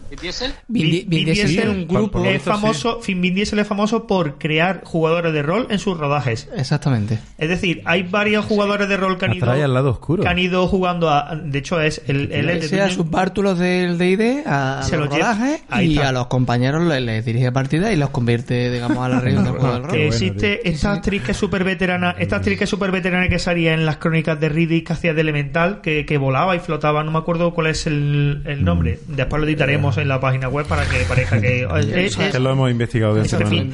Bueno, Pues esta mujer También te diré, cualquiera, cualquiera le, de- de- le discute una regla a Vin Diesel. ¿sabes? Claro, claro, claro. Oh, cuidado, solo con la voz que tiene. Ahí está, ahí está. Per- perdóname Jesús, pero yo tengo mi, co- mi, mi- mi colega Cubillo, le dirige, le, le, le, le rebate la de la rega Vin Diesel y a quien haga falta. ¿eh?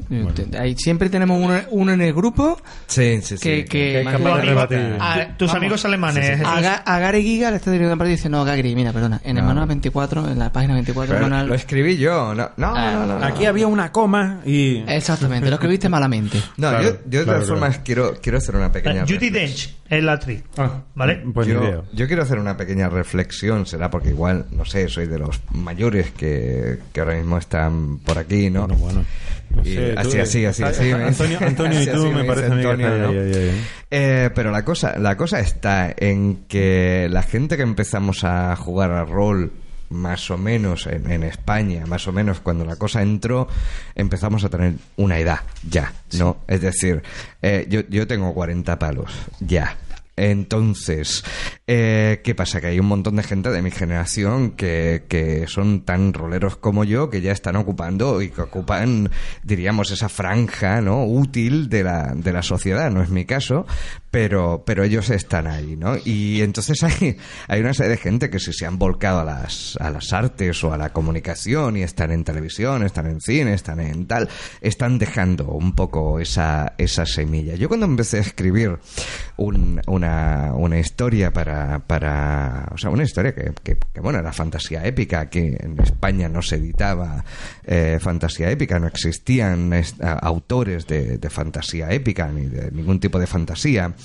Eh, tal, yo pensaba que mis, mis lectores eh, tipo serían chavales de entre 15 y 20 años como mucho, a ser posible roleros también, gente y tal. Cuando, cuando yo saco la, la, saga, la flor de jade, mi, mi mayor sorpresa es que eh, mi arco de lectores va desde gente de 15 años, evidentemente, hasta gente de sesenta y tantos, ¿no? Eh, que la inmensa mayoría de mis lectores en realidad está en un arco entre los eh, veintimuchos y los cuarenta y tantos, ¿no? Eh, y yo digo, claro, ¿por, por, por qué me sorprende? Es la gente que jugaba a rol conmigo en otras partes del mundo, Claro, ¿no? claro. Es decir, es, es la gente que... Exacto. Esa es la pieza, la pieza fundamental de, de, de todo el aparato, el espectador, el Es- lector. El lector. Ajá. También a jugar rol Ahí. reflejada esas cosas que Exactamente. en las Eh. cosas que algunos que sean hoy en día. Eh, eh, Entonces- eso yo, yo creo que, perdón por, Sí, sí, por sí, no, no, no. Ah, lo que ha comentado antes Rafa de que de determinados creadores, de- yo creo que también hay una resonancia ahí entre lo, lo que, lo que ha dicho que acaba de decir Jesús Cañada.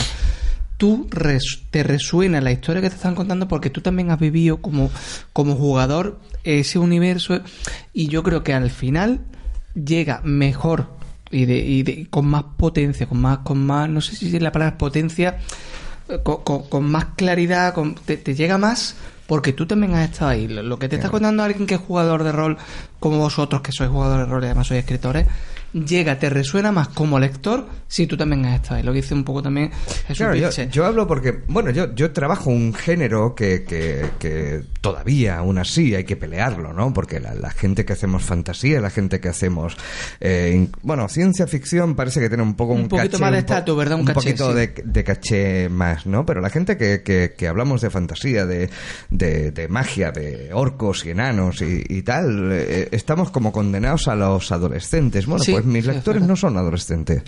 Mis, mis lectores son, son gente prácticamente de, de mi edad, es decir, están en un arco entre los, los 30 y los 40, ¿no? Y, y- y- y muchísimas mujeres, ¿no? Que yo recuerdo, por ejemplo, que, que, Eso, eso, tío. que las, mujeres, tío. las, las sí, roleras, sí, sí, sí. las roleras en nuestra época, en la época en la que yo jugaba, era un mito. O sea, tenías un amigo que tenía un amigo que tenía un amigo que decía que, Que había la novia de alguien eh, jugaba rol, ¿no? Y decías, hostia, cómo Ah. mola. Claro. Trolero. Sí, sí, sí. O sea, yo no conocí prácticamente una, una compañera de juego prácticamente nunca. Teníamos una, pero como si no existiera, porque era una chica muy, muy, muy tímida y tal, ¿no? Qué pena y qué raro, ¿eh? Sí, sí, sí. Pero es, Como- es cierto, ¿no? Entonces Va- vamos yo- a ver, et- eh, esto es igual que los videojuegos. la- eh, ¿Había chicas que jugaban los videojuegos en los 80? Sí. Sí. Mm, el porcentaje era menor. Sí. Pero no hay que convertir esto en. Oye, mira, pues estoy muy contento de que 30 años después mm, no sea raro ver una, Exactamente. mujer en sí, una sí, jornada. sí. Ah. pero- Y, y me parece estupendo. Pero bueno, claro. y, eh, eh, es que es así. Mm. Pues a eso a lo que me refiero, ¿no? Es decir, que el público avanza y el público también, también ha tenido ese tipo de, experiencia, aunque no haya tenido, o sea, no, no, si todo el mundo escribiéramos esto sería tremendo, ¿no? Eh, que yo de hecho además no, no, no considero que escribir me ponga en ninguna posición por encima de nadie. Yo, yo también soy consumidor de un millón de cosas, ¿no? Eh, ¿Perdón? La, la cuestión, y, y- y- y las analizas ¿Qué? también. Consumidor mío. Eh, espérate. ¿Que consume qué? Un millón de Consume cosas. Ajá. Algunas legales también. Consumidor de policosas. La, la cuestión. Poliedro, de poliedro, como David, cuando era pequeño, y ti- tirabas la poliedro. poliedra. La cosa está en que también los analizas desde mi óptica, desde la óptica de- del rolero. la- yo por eso decía lo de las series, ¿no? Yo, yo hay veces que una serie me basta un capítulo o dos como mucho para decir fuera. No por nada, sino porque dices, bueno, hay situaciones que es que no, no, no hay por dónde entrarles, tío. Ay. Claro, pero y luego te encuentras, no, pues que, que son series que las sigue un montón de gente y, y tal. pero pero a a mí no, no me convence, llamado- lo siento, claro, no, no, claro. no. Y no me convence no por nada, sino porque el elemento que está fallando ahí es el elemento del guion, es el elemento de... de, de- de La historia, lo que hemos hablado antes, la historia, lo que me ¿no? estás contando. Pues, pues al contrario que muchas series, eh, la historia de este podcast eh, da para mucho y da para tanto que incluso vamos a tener que hacer una segunda y esperamos que última pausa para introducir un nuevo bloque. Habéis visto cómo os habéis quedado, ¿eh? Sí, Soy loco, un maestro, tío. Ay, Dios mío, no me lo esperaba. ¿Cómo? Soy un maestro El y, y en eh. este último bloque vamos vamos a vamos a haceros un test muy especial Que, son- que son las once y media de la noche. A Jesús Cañada la una- anochecido hace ocho horas. Jesús, yo creo, yo creo que. yo creo Desde las. 4 de la tarde hasta noche. Jesús lleva viviendo la noche. Como el hombre de la máscara de hierro. Además, hay, que tener en cuenta que en Alemania tienen 6 horas de día ya, o sea que no, Exactamente. no tiene tampoco... Entonces. Pero no queremos, no queremos hacer esta pausa y entrar en el próximo bloque sin anunciar que otro de los audios que hemos recibido es de Daniel Durán, del cual yo creo que David nos puede contar algo más, ¿verdad? Antes de, de hacer esta pausa. David, eh, Bueno, cuéntanos. Tenemos do- dos audios. Vamos a poner solo el de Daniel ahora. Vamos a poner el de Daniel y, y el siguiente lo vamos a dejar para, para el final. Que por un momento, porque por una vez parezca que estamos coordinados y sabemos todo lo que hacemos. Aunque no sea así, por supuesto. Sobre, sobre la hora y tal. Yo cada vez tengo el asiento más reclinado. Ya estoy casi, casi tumbado. Así- pero Vale, estamos todos así. Eh, un chico de aquí de Málaga. Que Más recli- marcado- más que reclinado, yo estoy doblado. Un viejo rolero. Y bueno, pues en- aquí en el audio que vamos a escuchar, pues nos cuenta un poco su, su experiencia en, en los juegos de rol.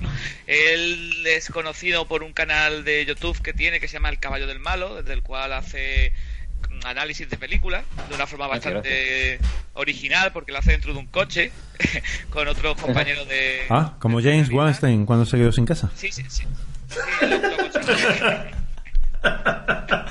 aconsejo. Que, que lo veáis porque, porque es muy curioso ya que simula o rolea una, un- el hecho de que el coche se le rompe y mientras están esperando la grúa que viene o no viene, pues empiezan a hablar de películas y es curioso. Qué guay. Ah, y al igual que ambos Jesús de aquí, también, bueno, él de una forma más novel, de, también ha escrito un libro llamado Apocalipsis 35, Ujú. hace ya algunos... ¿Apocalipsis 30 y cuánto? No, bueno, no cuela. 24 más 1. ¡Bien! 30 y V. 30 y V, palito. hincapié de que, de que comente de que, de que su, su canal de YouTube también se puede encontrar en, en Facebook con el mismo nombre, El Caballo del Malo. El Perfecto. Caballo del Malo. El caballo del malo. Y bueno, pues ahora, ahora ya Alex os, os lo pasa. Pues sí, vamos, vamos a oírlo a continuación y mm, seguimos con el tercer y último bloque de este programa especial con un test. Un test que bueno, está bastante guay. Yo creo que, que os va a gustar. Hasta dentro de un momento. Complètement fou. Complètement fou.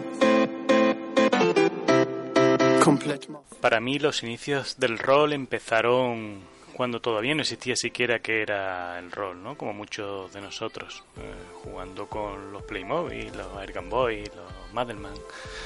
Y de ahí pasamos a los libros juego, que sin saber exactamente que era una versión simplificada del rol, eh, empecé a aficionarme a ellos y llegué a, a tener, no sé, 5 o 6, tampoco fueron muchos, pero bueno, eh, era divertido, los podía rejugar para, para descubrir sus di- distintos finales. Y luego llegó Dragones y mazmorras, que nosotros lo conocimos como una serie de dibujo animado, pero resulta que había un juego de rol detrás. Y ahí fue la primera vez que escuché yo hablar del juego de rol. Pero no fue hasta el verano del 89 cuando, por aprobarlo todo, mi padre me compró, siempre me compraba un libro para el verano. Y ese verano yo elegí el juego de rol del Señor de los Anillos. Porque habíamos leído mi hermano y yo El Señor del Anillo y estábamos como locos con el mundo de Tolkien y la Tierra Media y todo eso. Así que empezamos a leerlo, no nos quedaba muy claro cómo iba aquello, no conocíamos a nadie que jugara, así que bueno, pues nos tuvimos que lanzar a, hacer algo y pues ahí me lancé yo a dirigir una partida en la que creo que no se enfrenta, bueno, se enfrentaban los jugadores con un grupete de orcos, una masacre. La verdad es que desde aquel día hasta el presente he jugado un montón de cosas y y quizás a lo que más he jugado ha sido a Vampiro, a la mascarada. Con una mención especial de los vivos que se hicieron en Málaga de Vampiro, de, de Carpe Mortem, que fueron muy entretenidos pero que no repetiría nunca. Y poco más, la verdad. Gracias.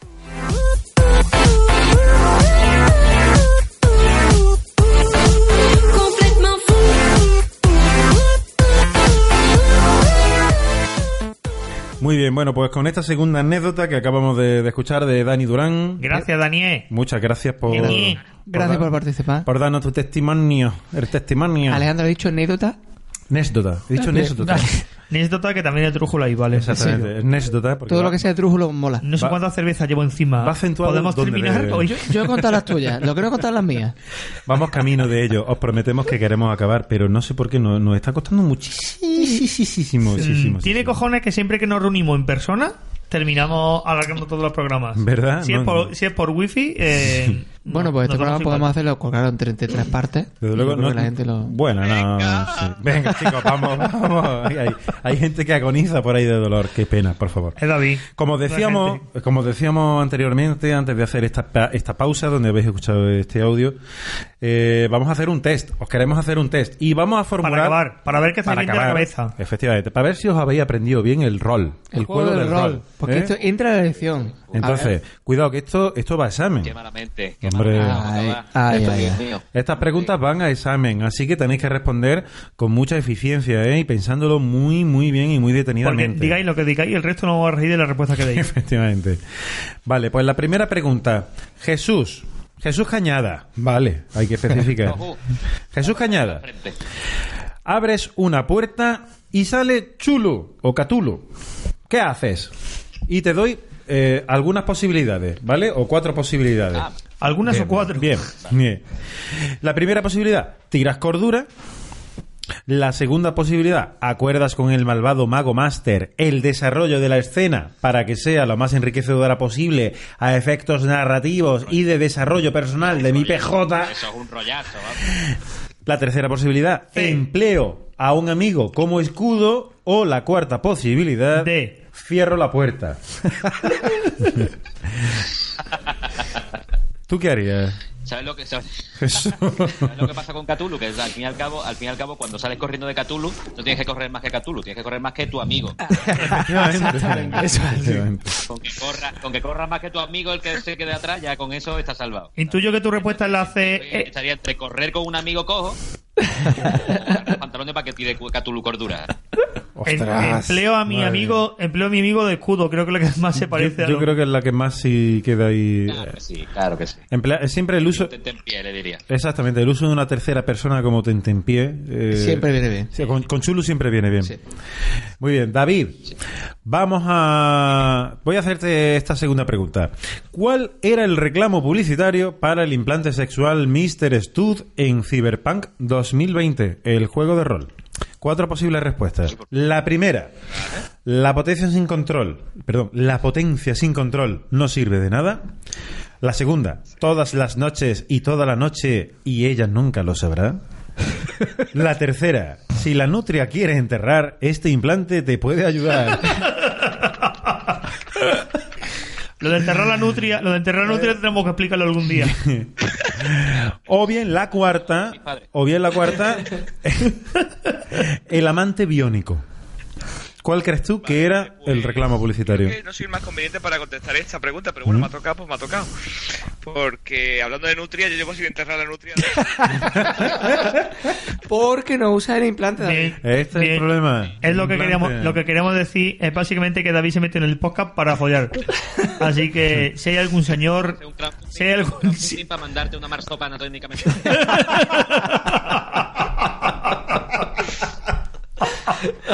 Con termostato incorporado, David, para que esté calentito.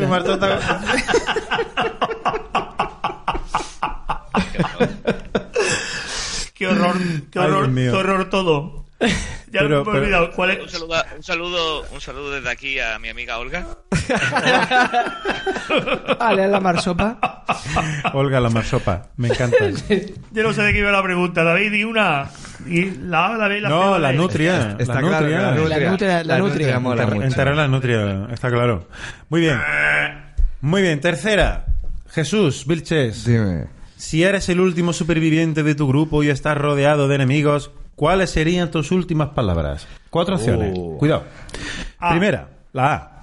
Me llevaré a algunos A. conmigo, algunos o algunas conmigo, más acción suicida explosiva al gusto. Mhm. Mola. La B. Os vengaré, amigos. Yo creo que la acción suicida explosiva al gusto también podría incluirse aquí. ¿Hay, pero- hay más opciones? Bueno, claro. La C. Sí. Gracias por acabar con ellos, honrados zombies, barra orcos, barra lo que sea. Ahora es el momento de repartirnos sus pertenencias. o bien la D, la tipa esa del gorro raro era vuestra jefa. Entonces, técnicamente, acabo de ascender a un nuevo jefe, ¿no? ¿No? A. No sé, yo, yo Intentamos incluir todos los, to- todos Claro, los tipos de jugador que hay. Eh, exactamente. El muching, el La- rastrero. La tercera, la de... La de El momento de repartirse las pertenencias, ¿no? Esa es muy tentadora. Esa es tremendamente tentadora. Yo creo que es muy clásica también. Sí, sí. Yo, Sí, de sí. todas formas, yo al final me puedo lo clásico. Yo creo que Sí. Sí, reventaría sí, sí, sí, en plan heroico, ¿no? Final, final Va- explosivo siempre. Final explosivo básicamente para que no te pegue una paliza al salir del cuarto. Sí, claro. Correcto. El resto. Era todo muy gracioso hasta que llegué a la escalera y me estaban esperando cuatro colegas.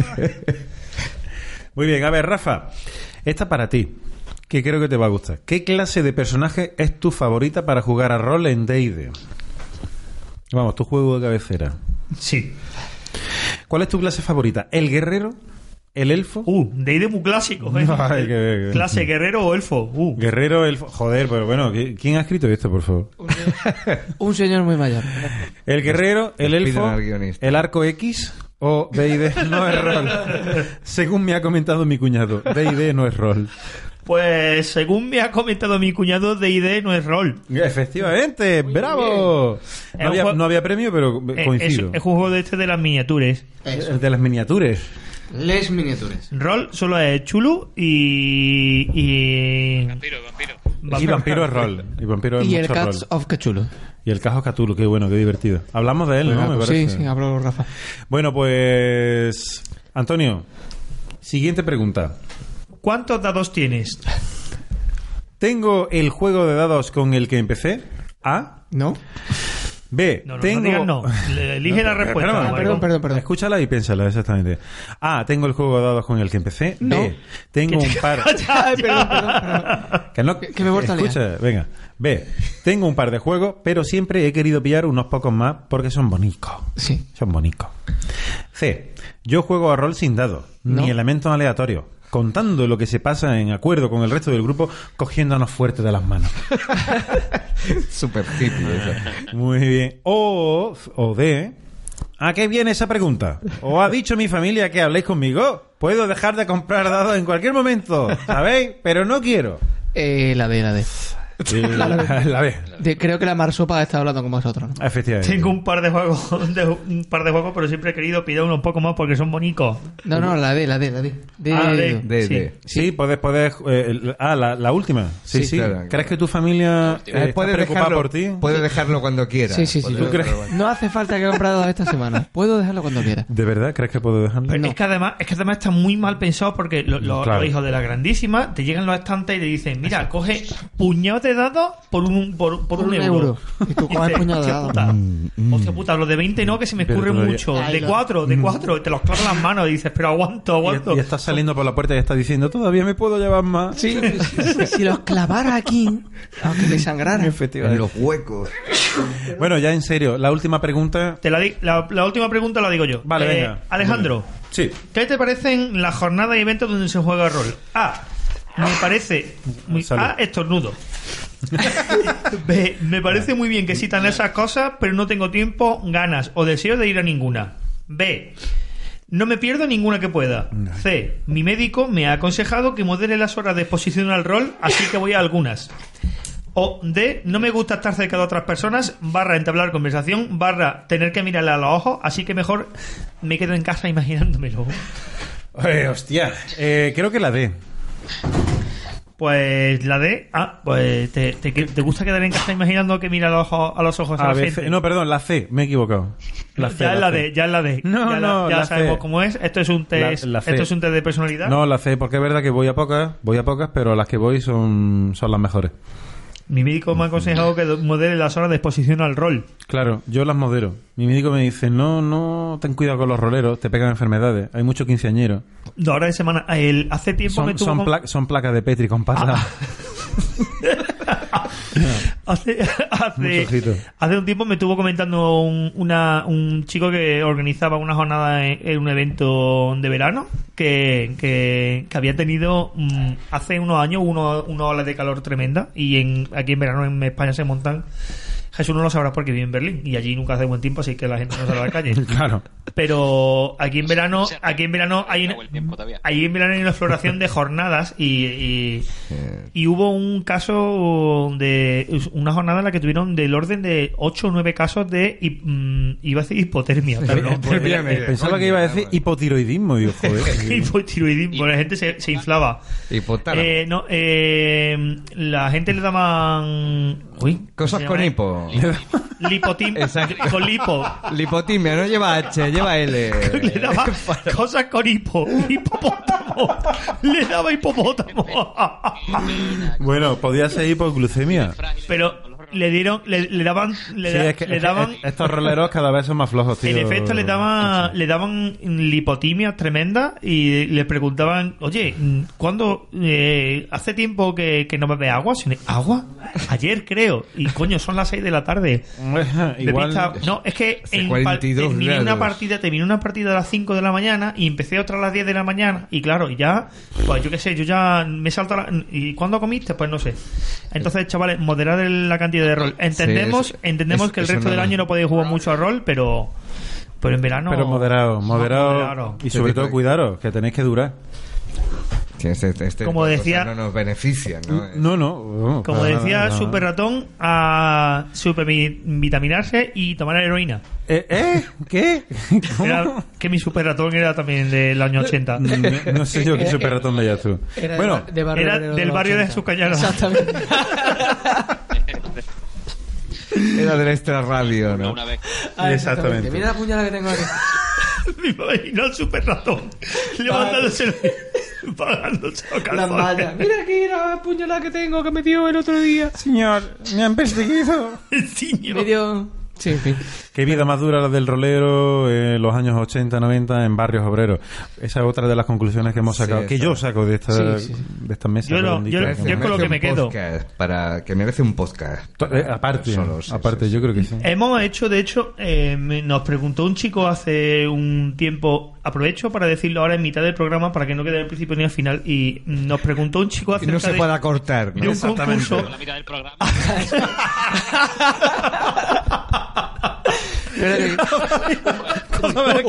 Esto es importante. Si vamos por la mitad del programa, tengo que hacer una llamada telefónica. A mi abogado, bueno, dos. A mi abogado y a mi mujer.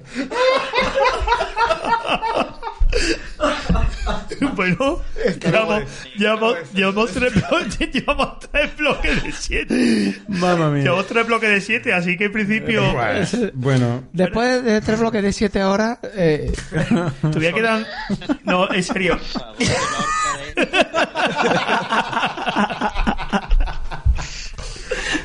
Vale, eh, no, ahora en serio, en serio. Eh, nos preguntó un chico porque hicimos en el último de maravillosos de 20, hicimos, hablamos de un concurso y yo me di la vuelta y dije, hostia, pues yo tengo aquí para dar Tirui Numen Satani. Pues, chico de internet, eh, lo, lo sentimos mucho, pero uno de los Numen Satani es, es- es regalado, entonces no, no podemos darlo. Pero vamos a buscar algo Oh. igualmente sustancioso. ¿Y eso a qué viene?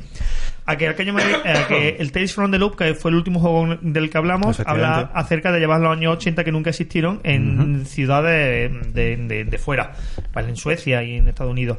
en Pero estamos eh, pensando con Maduro. Ah, es el juego ese con las ilustraciones tan bonitas, ¿no? precioso. Sí, juego. ¿eh? Sí, sí, Muy sí, bonito. sí, sí. Entonces, lo que hemos pensado es, eh, hicimos, pensamos en hacer un juego que mm, en, en breve pondremos un concurso que en breve pondremos la- las reglas para que incluso aunque no te haya jugado, leído el juego, puedas mm, exponerlo, puedas participar y daremos otro premio igualmente jugoso, pero no va a ser un- Seguramente sea una cena con uno de los autores del podcast. Eh, y tú pagas, sí. ¿vale? Tú pagas. Tú nos llevas a algún sitio bonito. Rafa, yo, yo tengo una Ignoria Satanis que te lo regalo si quieres para que lo deis. ¡Primicia mundial! Eh, hombre, por favor, pero bueno, esto, pero esto Eh, sería... eh, eh, un momento. pero esto es abusar. No, no, en serio, Esto tengo. es abusar. Y Esto- po- esto- esto- po- yo- podríamos, un momento, podríamos plantearnos que alguien tiene un calentador. ¿Un calentador? Perdón, no, no, no. ¿Un calentador de qué? No sé, estábamos hablando antes de termostatos, calentadores, termostatos. Pi- Ah, pido hombre, desde aquí un aplauso, pido desde aquí un aplauso a Jesús Piche que se ha ofrecido a, a lo más parecido a una subvención que no ha llegado nunca. meterle meterle Bueno. metador, meterle metador en la cerveza al final saliendo Efectivamente. Al final le íbamos a ver la punta, bueno ¿eh? total Sí, que, Qué pillines somos. que que total que bueno ya te puedes Jesús que ya para lo que has venido. Ya está todo hecho, ¿no? que a partir de la semana que viene expondremos las bases de- del concurso. Básicamente es que puedas hacer una película en plan Los Goonies, pero en España en los años 80. ¿Los Goonies? ¿Los Goonies? ¿La película en plan Los Goonies? Vale, bueno. Oye, ¿qué, qué pasa? ¿Me he vuelto al David de este programa o qué? No, no, siempre, vale. siempre ha sido el Rafa de este programa. Sí. Uy, cómo son. Chicos, por último, y no voy a preguntar uno por uno, pero hay que ir cerrando, que llevamos ya no sé cuánto. llevamos 14 ya. horas. Dos horas y media, por lo menos. A mí se me ha hecho muy largo, ¿eh? yendo ya porque Eso. si- Claro, claro, hombre. de las 12 y si no me Sí, sí, pronto, yo tampoco volveré a entrar a la nutria. Aquí la Nutria está en peligro toda. Chicos, Sí, sí. Lanzo, lanzo, lanzo dos preguntas. Bueno, lanzo una o dos preguntas. Somos roleros, no la pasamos a pasear tanto. La- una- Exactamente.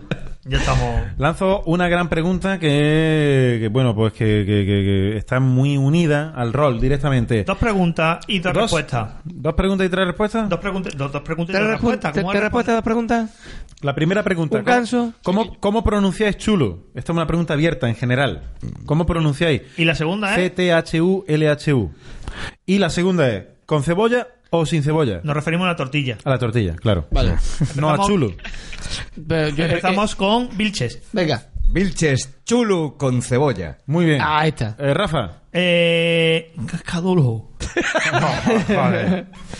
No, no, chulo, chulo, chulo y con cebolla y pimiento. Ya- ya te Antonio. Eh, chulu, claramente, quien lo diga de otra manera está equivocado. Y En la sin, sierra- cebo- sin cebolla. Yo creo que en la Sin sierra, cebolla. Sin cebolla. Chulu sin cebolla. según nos Vale. han comentado en la sierra, en la sierra norte de Madrid, Hay lo- un pequeño reducto de, de, De de, adoradores que... De Catulo. Muy bien. de la Eh, eh, cebolla. eh, Jesús, Jesús, eh, Cañada.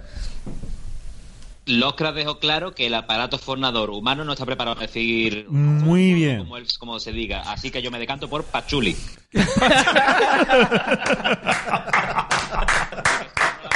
Cierro la puerta. Cuando encuentro le diré, hola Pachuli. Ay, buenísimo, tío. Hasta luego.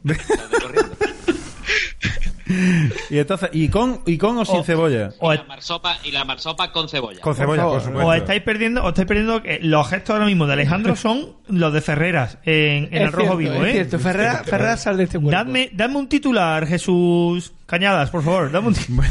Pues, joder. Y a ver, David, David Zurita. Ha vuelto a hacerlo. Estoy señalando a la tablet muy Sí. fuerte. O está señalando la tablet como si pudierais verlo.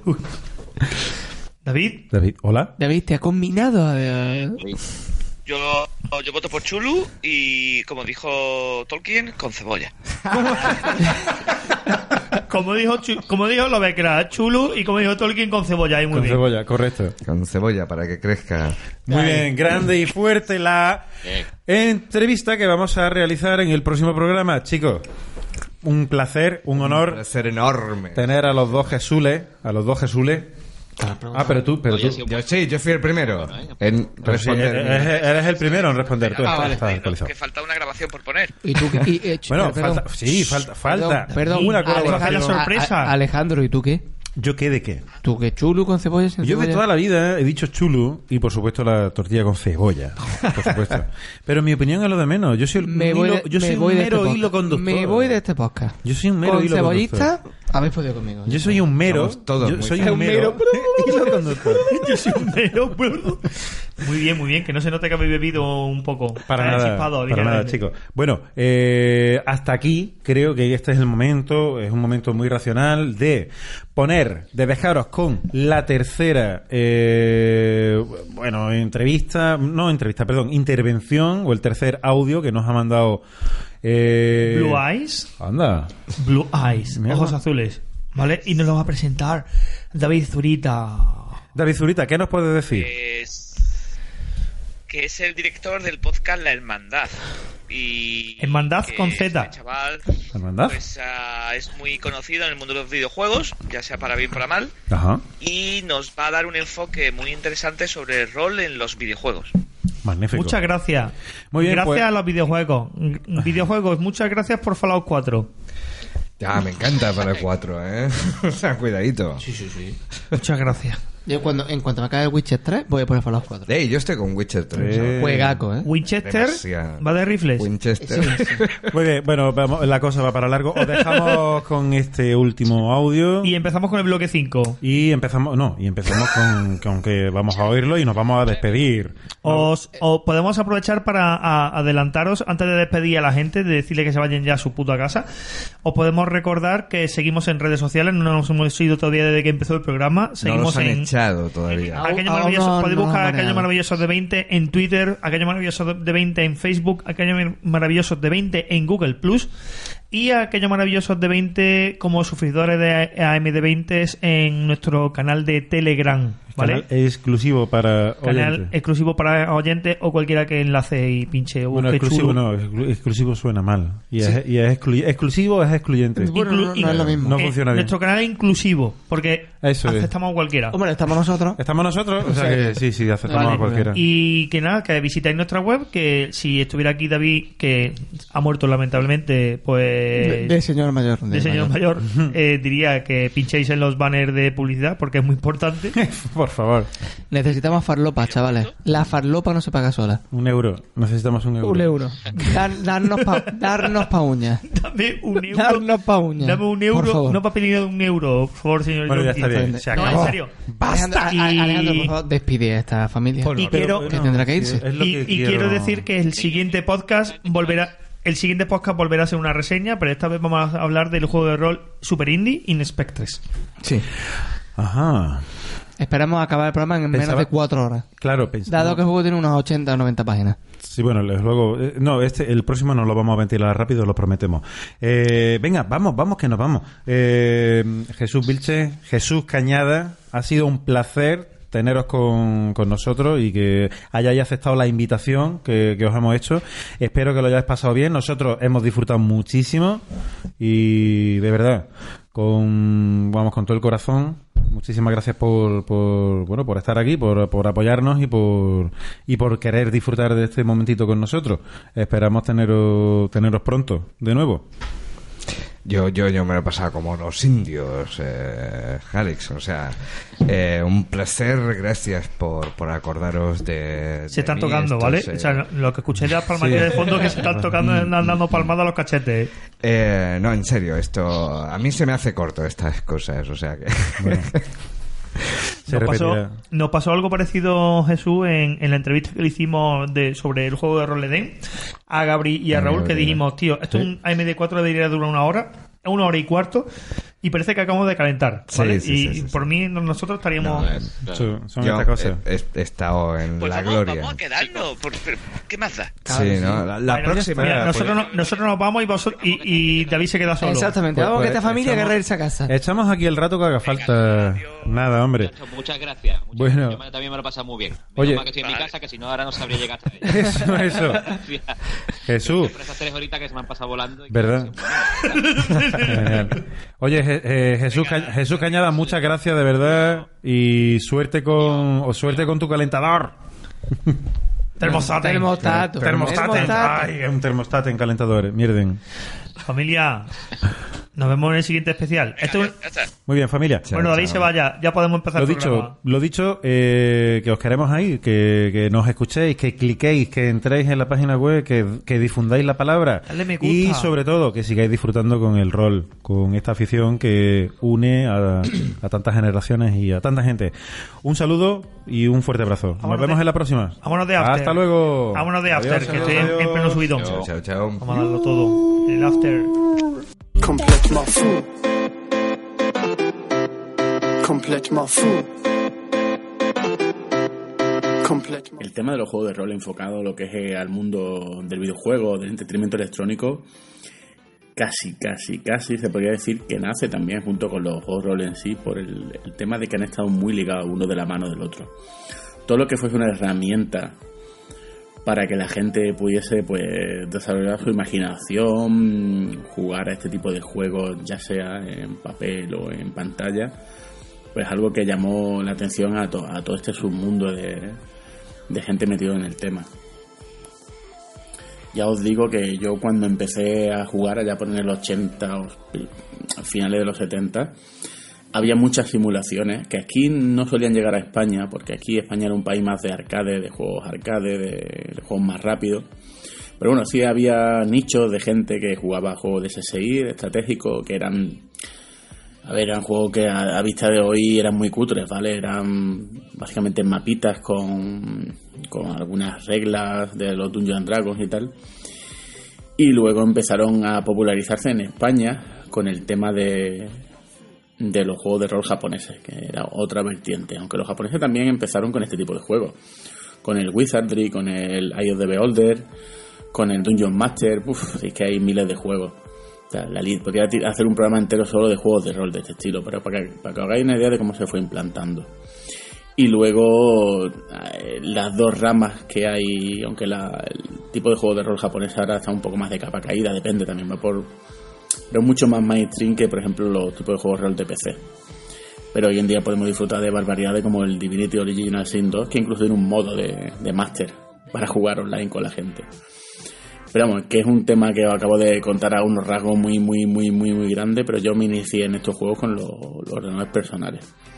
Y era el único gato que jugaba estas cosas aquí en mi círculo. Toda la gente era más de conversiones recreativas, de juegos que salían en la en la micro hobby o en la micromanía, que solía un poco dejar de lado estas cosas. Bueno, ya en España empezaron con las aventuras conversacionales, que era nuestra versión del rol.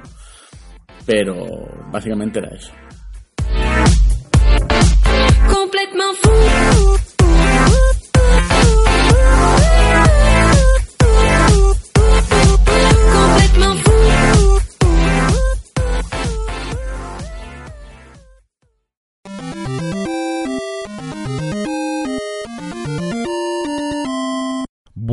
Bueno, pues para aquellos que habéis llegado hasta aquí y que habéis sido pacientes, tenemos un pequeño huevo de Pascua.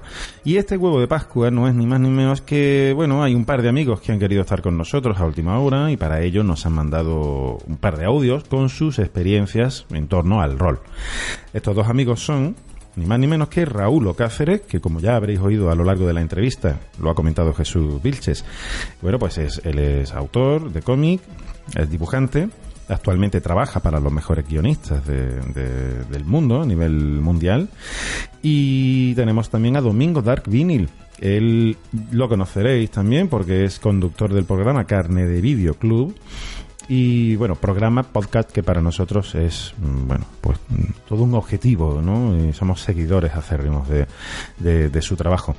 Humildemente lo decimos también, porque ya nos gustaría a nosotros tener esa profesionalidad y tener ese, ese gusto, ¿no? Y, y, y ser tan bueno y, ser oídos tanto a nivel nacional e internacional. Así que, eh, bueno, con esa magia de, de estas dos personas, con ese trabajo excelente, os dejamos. Esta vez sí, hasta el próximo programa. Nos oímos más adelante.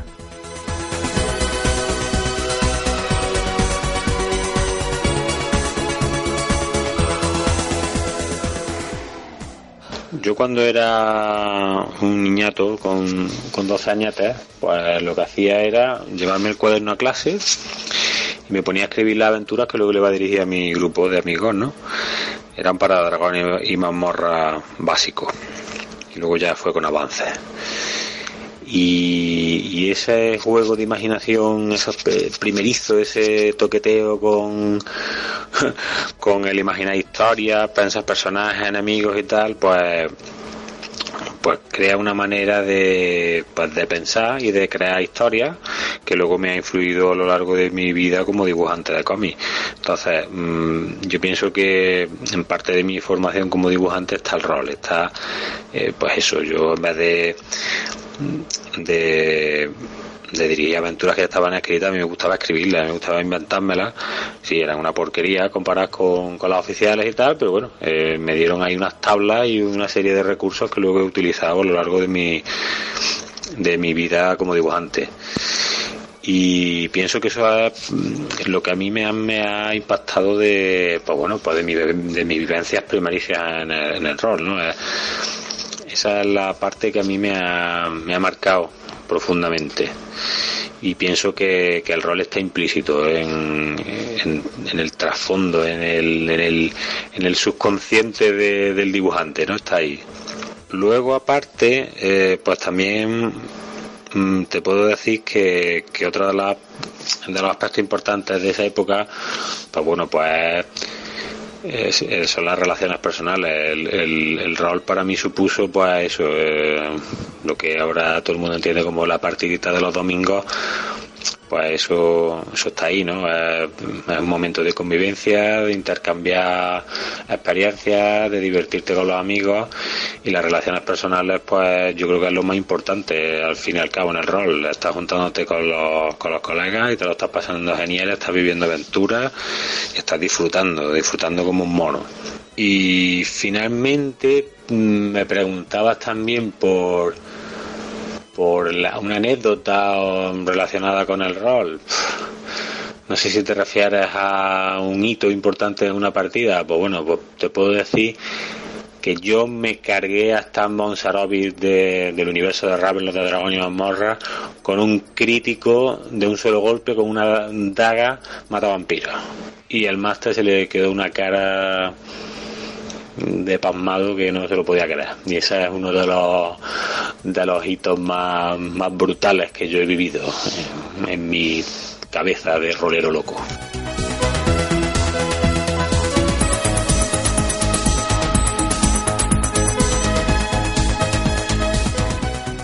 Hola, un saludo a todos los oyentes y al equipo de aquellos de 20, a Rafa especialmente.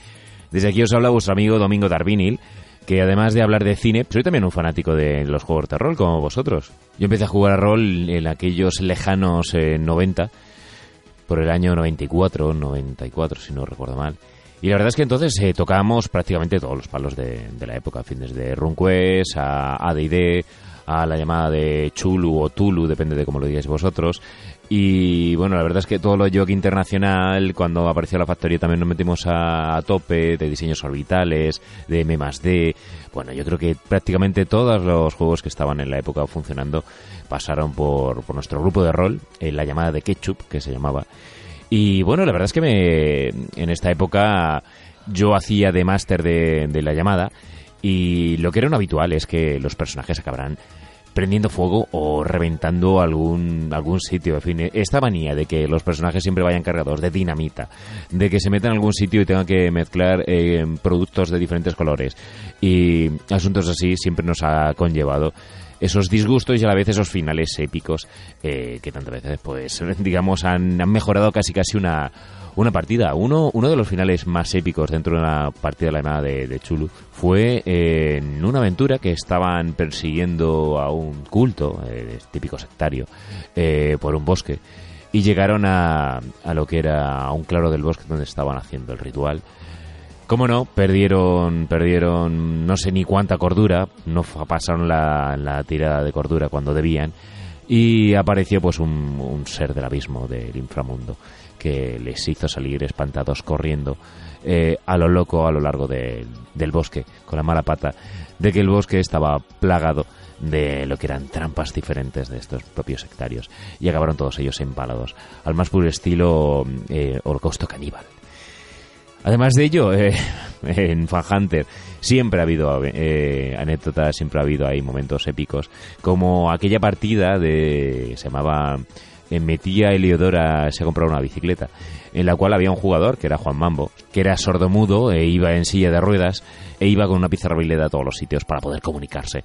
Por los cabrones del grupo, eh, utilizando manitas en determinado momento, no sé muy bien ni para qué, solamente creo que fue para gastarles una, una broma. Pues utilizar una, una lata de Fanta eh, para generar lo que era el efecto Mentos. Para que en los 90 no sabíamos exactamente qué coño era el efecto Mentos, pero se inventan algo así.